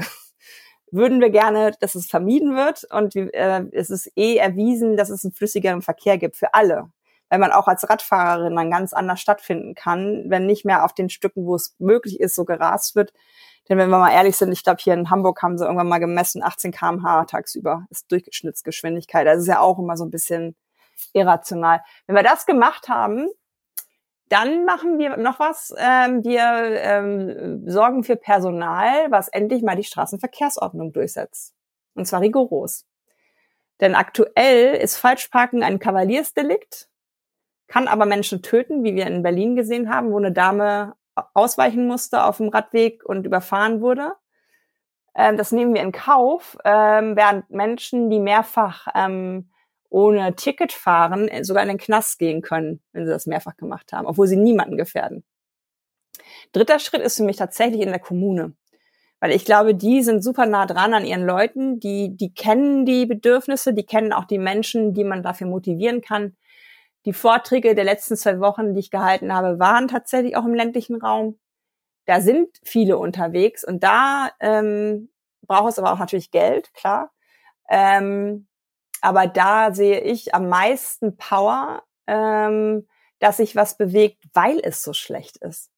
Hört sich jetzt so ein bisschen absurd an, aber hier in Hamburg sehe ich immer wieder, es, es könnten theoretisch alles andere Alternativen nutzen, machen sie aber nicht, weil Auto immer noch so bequem ist. Ich glaube, im ländlichen Raum hast du nochmal ganz andere Möglichkeiten, weil du so ein bisschen, so hart wie es klingt, manchmal von, vielleicht sogar von Null anfangen musst, weil alles kaputt gemacht wurde. Und da nehme ich schon wahr, dass Menschen, die Kinder haben, gerne wollen, dass ihre Kinder auch Radfahren können. Das, das entlastet ja ehrlich gesagt auch den Zeitkalender von Eltern, wenn Kinder selbst mobil sein können.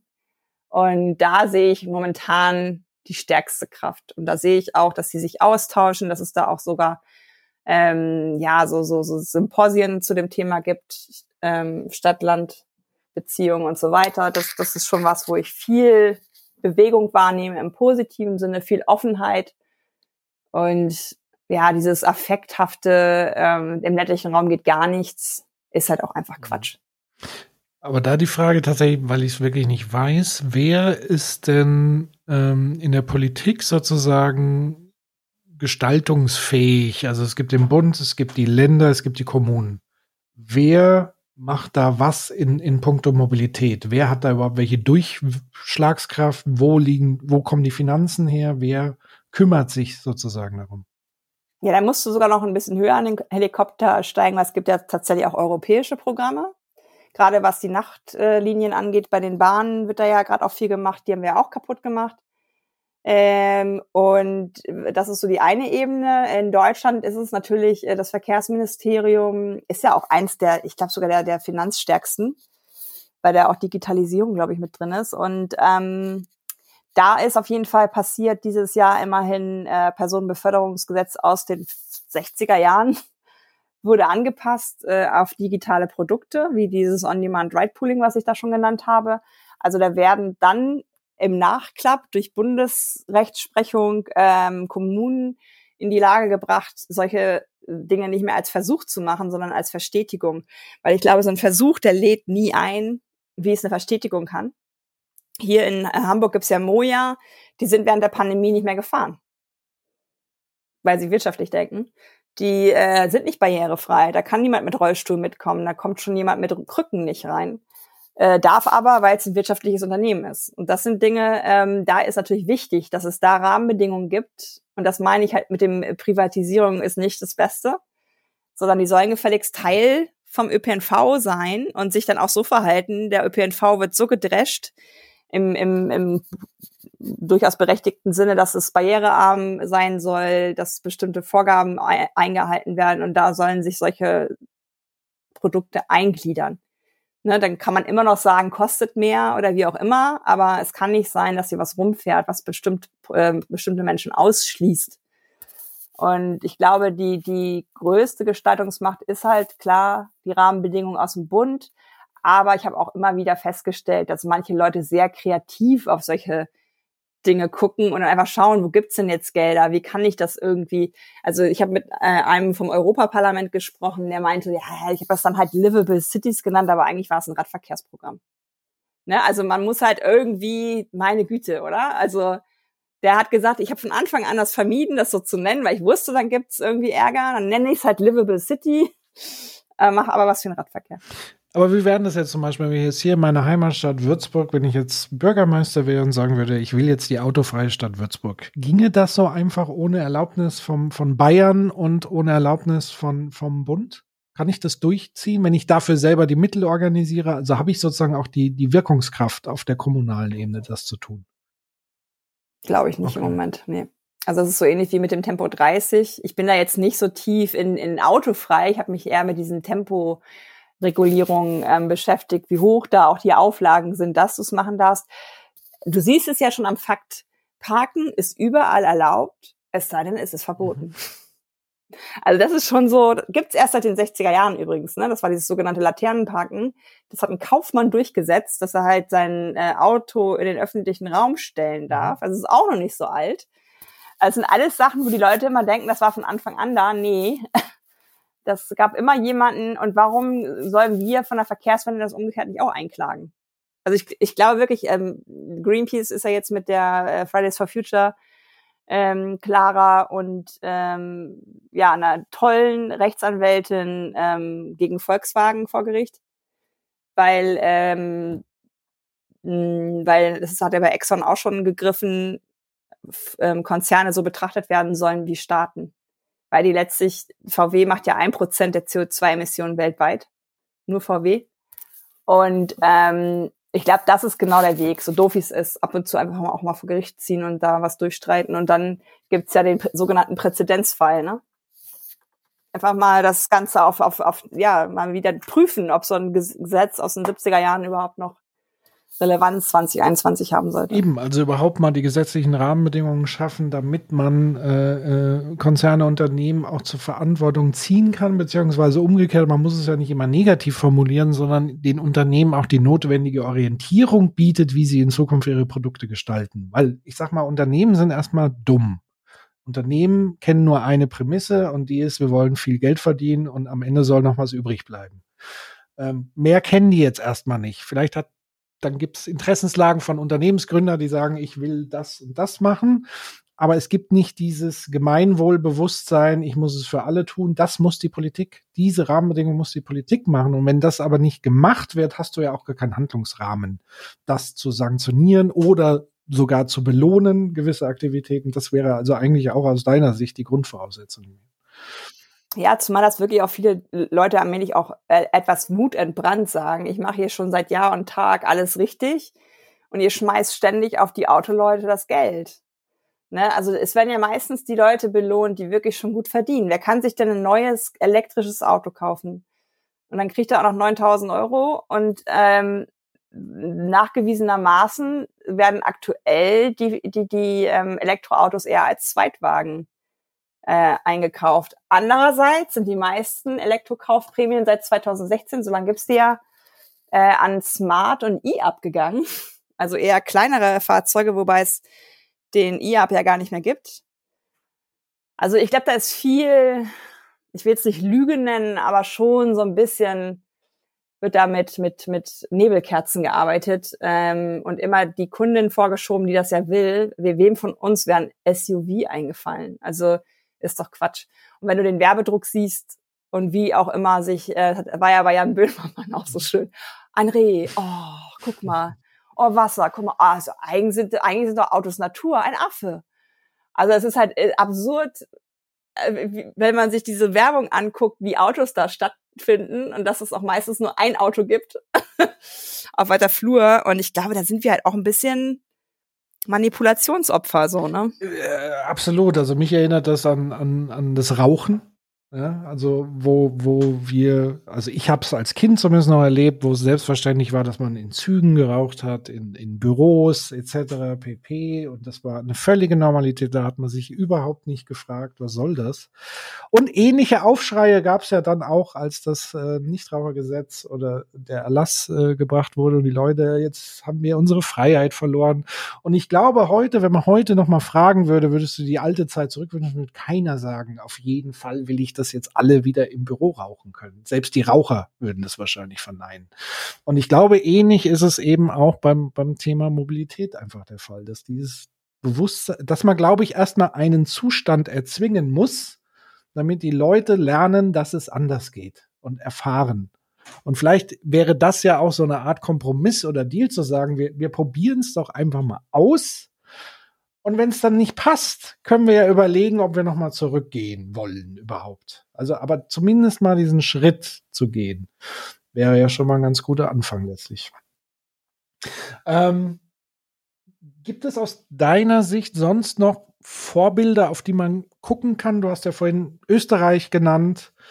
Ähm, gibt es sonst noch äh, Länder auf der Welt, die da ganz progressiv unterwegs sind, von denen man lernen kann? Oder Länder, von denen man es vielleicht auch gar nicht erwartet, weil die Gegebenheiten einfach so sind? Also ich denke zum Beispiel an manche afrikanischen Länder, die ja auch so, ähm, ich habe das mal irgendwann gesehen, so, so Hop-on-Bus-Dinge haben, die ja fast schon so Entertainment-Charakter auch zum Teil haben.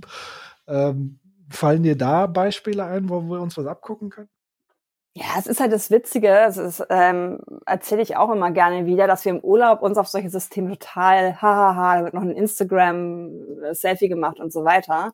Aber im, das ist ja schon gesagt, das eigene Auto vergeben wir nicht, ne? Also das ist so für mich auch total interessant, dass wir im Urlaub anscheinend offenere Menschen sind. Ich weiß es nicht, dass wir so äh, auf solche Systeme uns sogar einlassen würden. Ähm, Vorbildlich finde ich tatsächlich Paris, weil die diese 15 Minuten Stadt anstrebt, die Anne Hidalgo mit ihrem Team sieht auch tatsächlich sogar eine, ein, ein Officer, eine Frau, die wirklich für das Thema allein nur zuständig ist. Sie arbeitet da auch mit jemandem zusammen, der eher aus der äh, Computerszene, glaube ich, so kommt, ein älterer Herr, der ganz äh, mechanistisch auch auf, auf Dinge guckt, die sich da irgendwie bewegen, aus der Robotik, genau. Und ähm, sie hat jetzt ja erstmal die Sane autofrei gemacht, dann hat sie die, weiß ich nicht, elf größten Plätze in Paris äh, auch den Menschen zurückgegeben. Da fahren jetzt ganz viele Radfahrende. Da kannst du halt dadurch, dass sie es so schnell und so so so bold macht, sofort von jetzt auf gleich merkst du den Unterschied und merkst die Vorteile. Und ich habe immer mehr das Gefühl, und sie hat auch in einem Interview, was ich gelesen habe für mein Buch, gesagt, ich habe auch manchmal die Leute nicht gefragt sondern ich habe es gemacht. Weil sie meinte dann, wenn du immer alle mitnehmen, immer, ne, das, das, was ja auch immer mir gesagt wird, ist, dass ich alle mitnehmen soll, wo ich sage, manche stehen noch nicht mal am Straßenrand, da müsste ich an den Küchentisch kommen, wo ich nicht hinkomme. Es will gerade nicht jeder mitgenommen werden. Und da ist wieder Führungskraft, da ist sie für mich Vorbild. Dann halt Österreich tatsächlich, Nachtbus, äh, Nachtzugsystem, Klimaticket, ähm, da passiert auch unglaublich viel an Einladung, ähm, die Dinge mal anders anzugehen. Dann ähm, Barcelona mit den ähm, mit den Blocks und den Superblocks. Das sind ähm, zusammengefasste Stadtviertel, in die nicht mehr reingefahren darf, werden darf, sondern die müssen umfahren werden. Das wird dann halt unbequemer für die Menschen, die sonst die schnelle äh, Abkürzung hatten. Bei mir in der Straße ist es witzigerweise ähnlich.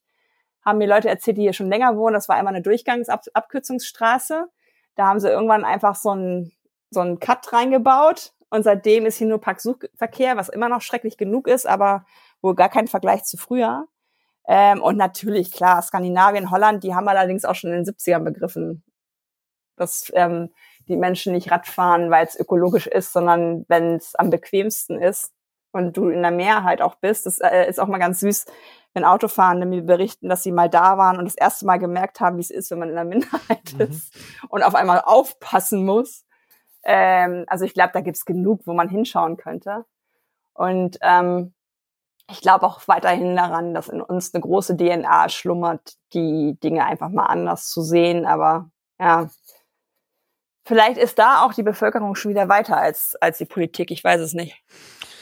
Ja, gute Frage. Ähm, aber tatsächlich ist, glaube ich, der Schlüssel dieses Erleben können. Also ich, jetzt, wo du sagst mit Holland, das letzte Mal, wo ich in Holland war, war gerade hier die große Debatte über äh, Subvention Lastenräder, wo sich alle irgendwie, äh, also nicht alle, sondern die üblichen Verdächtigen darüber echauffiert haben. Ähm, und ich war da gerade in Holland unterwegs und habe dann irgendwie äh, auf Twitter gesagt, also sorry Leute, ich sehe hier permanent Lastenräder rumfahren. Das scheint hier eine ganz gute Idee zu sein weil die Leute damit alles Mögliche machen. Also nicht nur Einkäufe transportieren, sondern auch andere Menschen und so weiter. Und da scheint es schon völlig selbstverständlich zu sein. Also was soll das? Also probiert es doch mal aus, guckt es euch doch mal an. Es scheint ja irgendwas dran zu sein.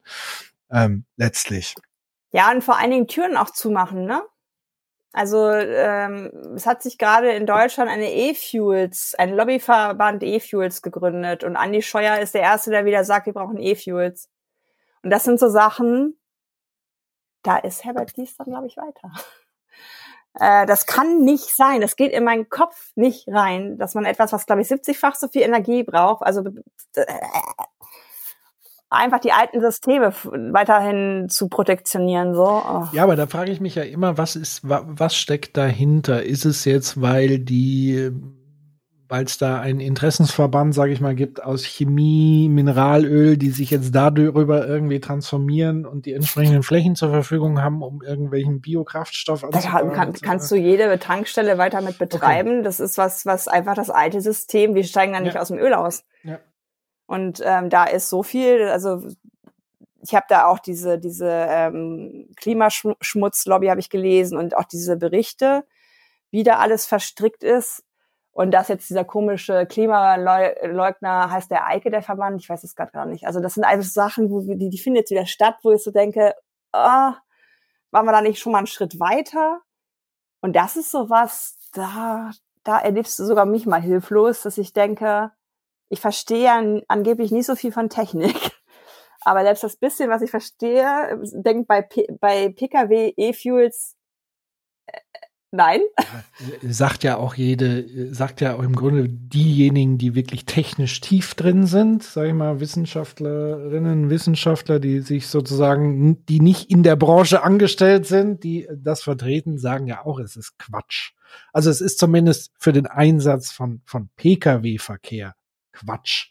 Wenn man jetzt sagt, damit kann man in Zukunft vielleicht große Tanker, was weiß ich, Flugzeuge, ähm, ist ja auch nochmal die Frage, ob das dann sinnvoll ist oder nicht, aber ähm, das ist schon glasklar so ein, so ein, so ein Lobby-Ding, was man hier irgendwie platzieren will und einem weismachen will. Und die Leute hinterfragen es ja auch nicht. Das ist ja das Schlimme. Also wenn ich mir Talkshows und so weiter angucke zu dem Thema, da sagt ja auch kein Journalist, keine Journalistin, ja, Moment mal, äh, ich habe hier das und das äh, wissenschaftlich darüber gelesen. Wie sehen Sie das? Da, da wird ja nochmals die Frage, sondern jeder sagt, oh ja, E-Fuel, super, brauchen wir. Wasserstoff ist das nächste. Ähm, ich habe bei Twitter diesen Satz, manchmal möchte ich einfach vor die Tür gehen und mein Gesicht ganz langsam über den Asphalt reiben, um wieder etwas zu spüren. also es ist wirklich, ich, ich, das macht mich fassungslos. Das macht mich wirklich fassungslos. Und das zum Thema äh, Pariser Klimaziel und so. Ne? Also es ist so, also so so kurzsichtig. Und das sind jetzt zum Teil Menschen mit Kindern. Ne? Also das ist so, die sitzen am Frühstückstisch, reden vielleicht sogar noch darüber, dass äh, Sophia geht jetzt noch zur FFF-Demo, Fridays for Future, und Papa geht ins Büro und dann macht das Gehirn irgendwie so oder wie? und dreht sich andersrum. Also das ist wirklich für mich schon auch echt interessant, wie so diese, ja, diese kognitive Dissonanz wieder, wie krass das manchmal so ausgeprägt ist. Also ich, ich könnte so nicht arbeiten, wenn ich Kinder hätte, glaube ich. Also für mich wäre das unmöglich. Ja, aber ich glaube, die kognitive Dissonanz, das ist das richtige Stichwort. Also Menschen sind Verdrängungsweltmeister äh, und äh, Weltmeister in Widersprüchen leben und aber auch aushalten müssen, dann wieder auf der anderen Seite. Also das ist äh, sehr faszinierend. Ähm, Abschlussfrage, weil wir so langsam, zumindest ich muss terminlich ähm, ähm, weiter. Ähm, du hast ja gesagt, eigentlich ist schon alles da. Trotzdem nochmal die Frage an dich. Hast du irgendwelche Innovationen auf dem Schirm, die es sich lohnt, tatsächlich mal näher sich anzugucken? Oder bist du da wirklich auch ganz radikal und sagst, bleibt mir mit allem Neuem wie Flugtaxis etc. bitte weg, konzentriert euch doch bitte auf die Substanz, die wir schon haben und baut die aus. Also Flugtaxis wäre ich sofort Fan, wenn ich erkennen würde, welches Problem wir lösen. Das ist aber so ein ähnlicher, so ein ähnliches Verhalten wie einen Linienbus fahren lassen und die Leute vorher nicht ähm, fragen, äh, brauchst du hier eigentlich einen Linienbus? Ähm, ich kritisiere überhaupt nichts an Innovation und neuer Technik. Ich habe nur manchmal das Gefühl, es ist die größte Ausrede, um nichts zu tun.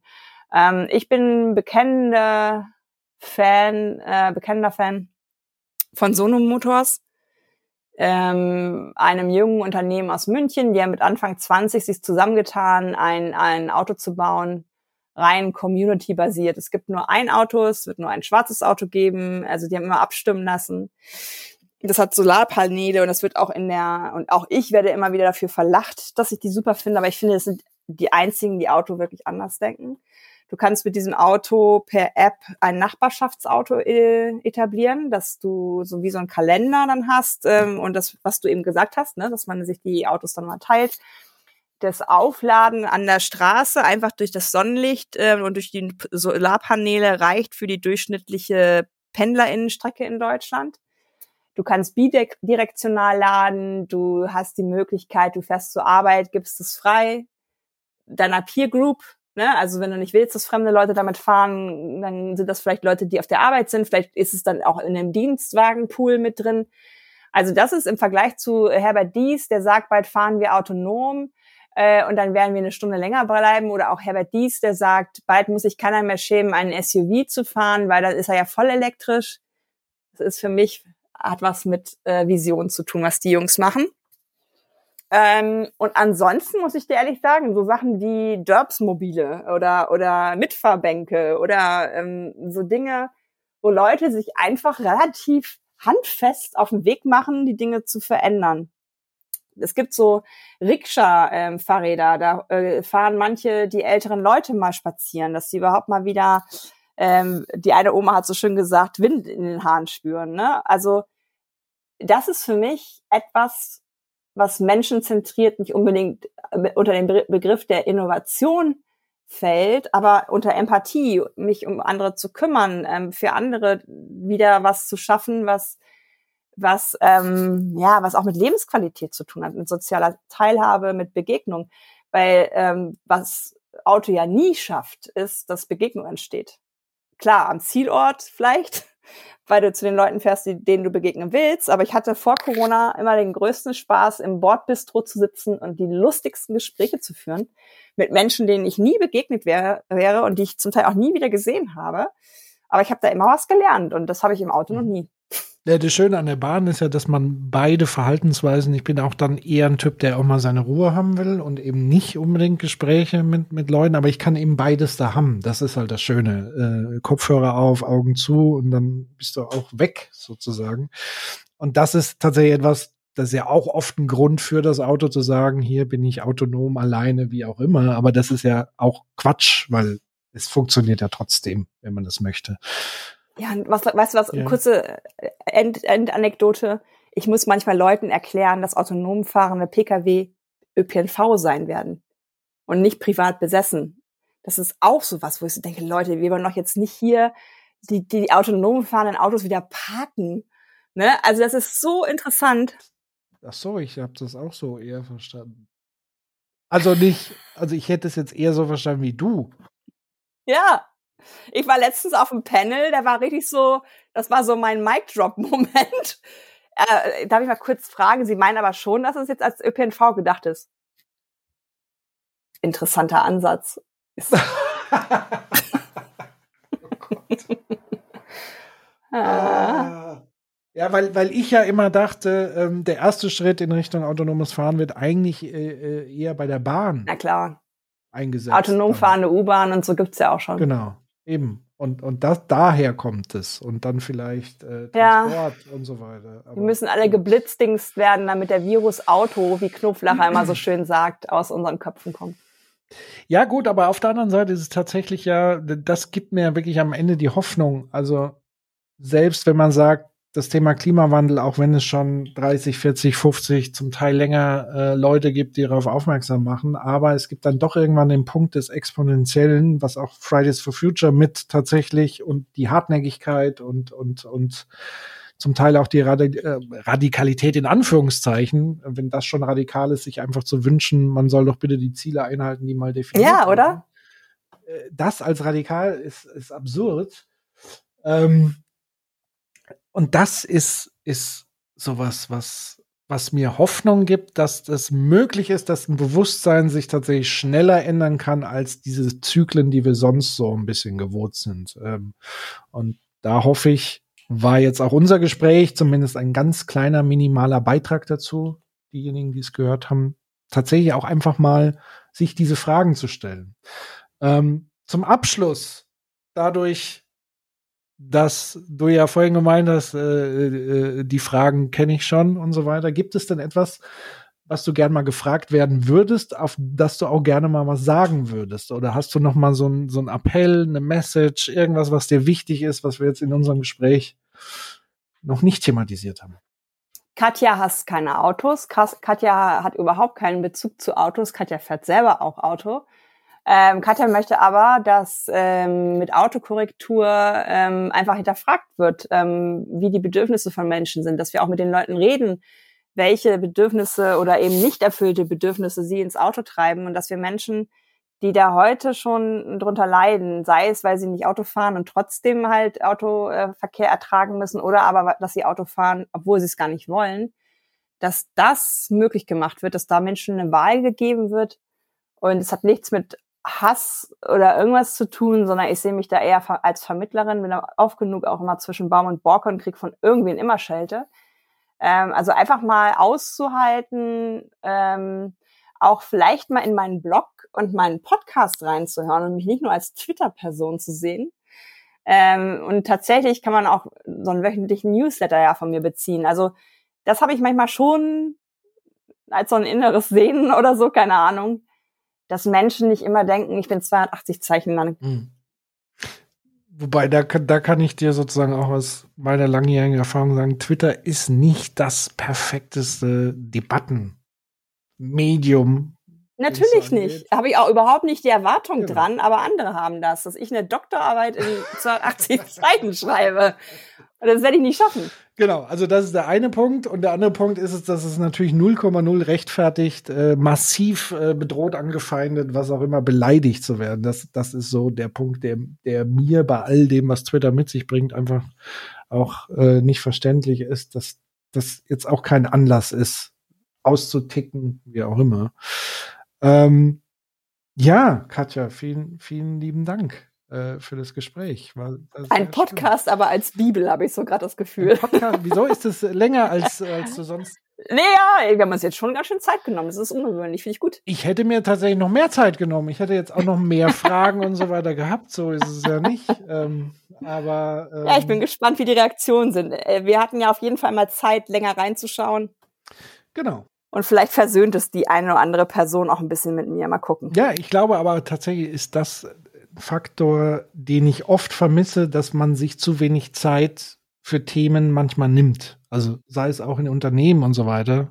Einfach mal sich, was du ja vorhin auch gesagt hast, mit diesem fragmentierten von Termin zu Termin hetzen und gar nicht mehr in so einen Fokusmodus zu kommen, um Dinge mal wirklich zu durchdenken von vorne bis hinten. Und dann kommen auch andere Ergebnisse raus. Also in diesem Sinne auch ein Plädoyer an längere Podcasts und Gespräche und ähm, ich bin sehr dankbar, dass du dir Zeit genommen hast und ich wünsche dir sehr viel Erfolg mit deinem Buch. Vielleicht, ähm, wenn das mal erschienen ist, dass wir vielleicht noch mal einen Teil zwei machen. Ähm, und wünsche dir jetzt dann demnächst ganz schöne Erholung bei einem äh, sehr besonderen Urlaubskonzept, was ich mir jetzt auch noch mal genauer angucke. Das klingt sehr spannend. Und wünsche dir auf diesem Weg alles Gute. Vielen Dank, dass du da warst. Danke für die Einladung. Danke. Tschüss.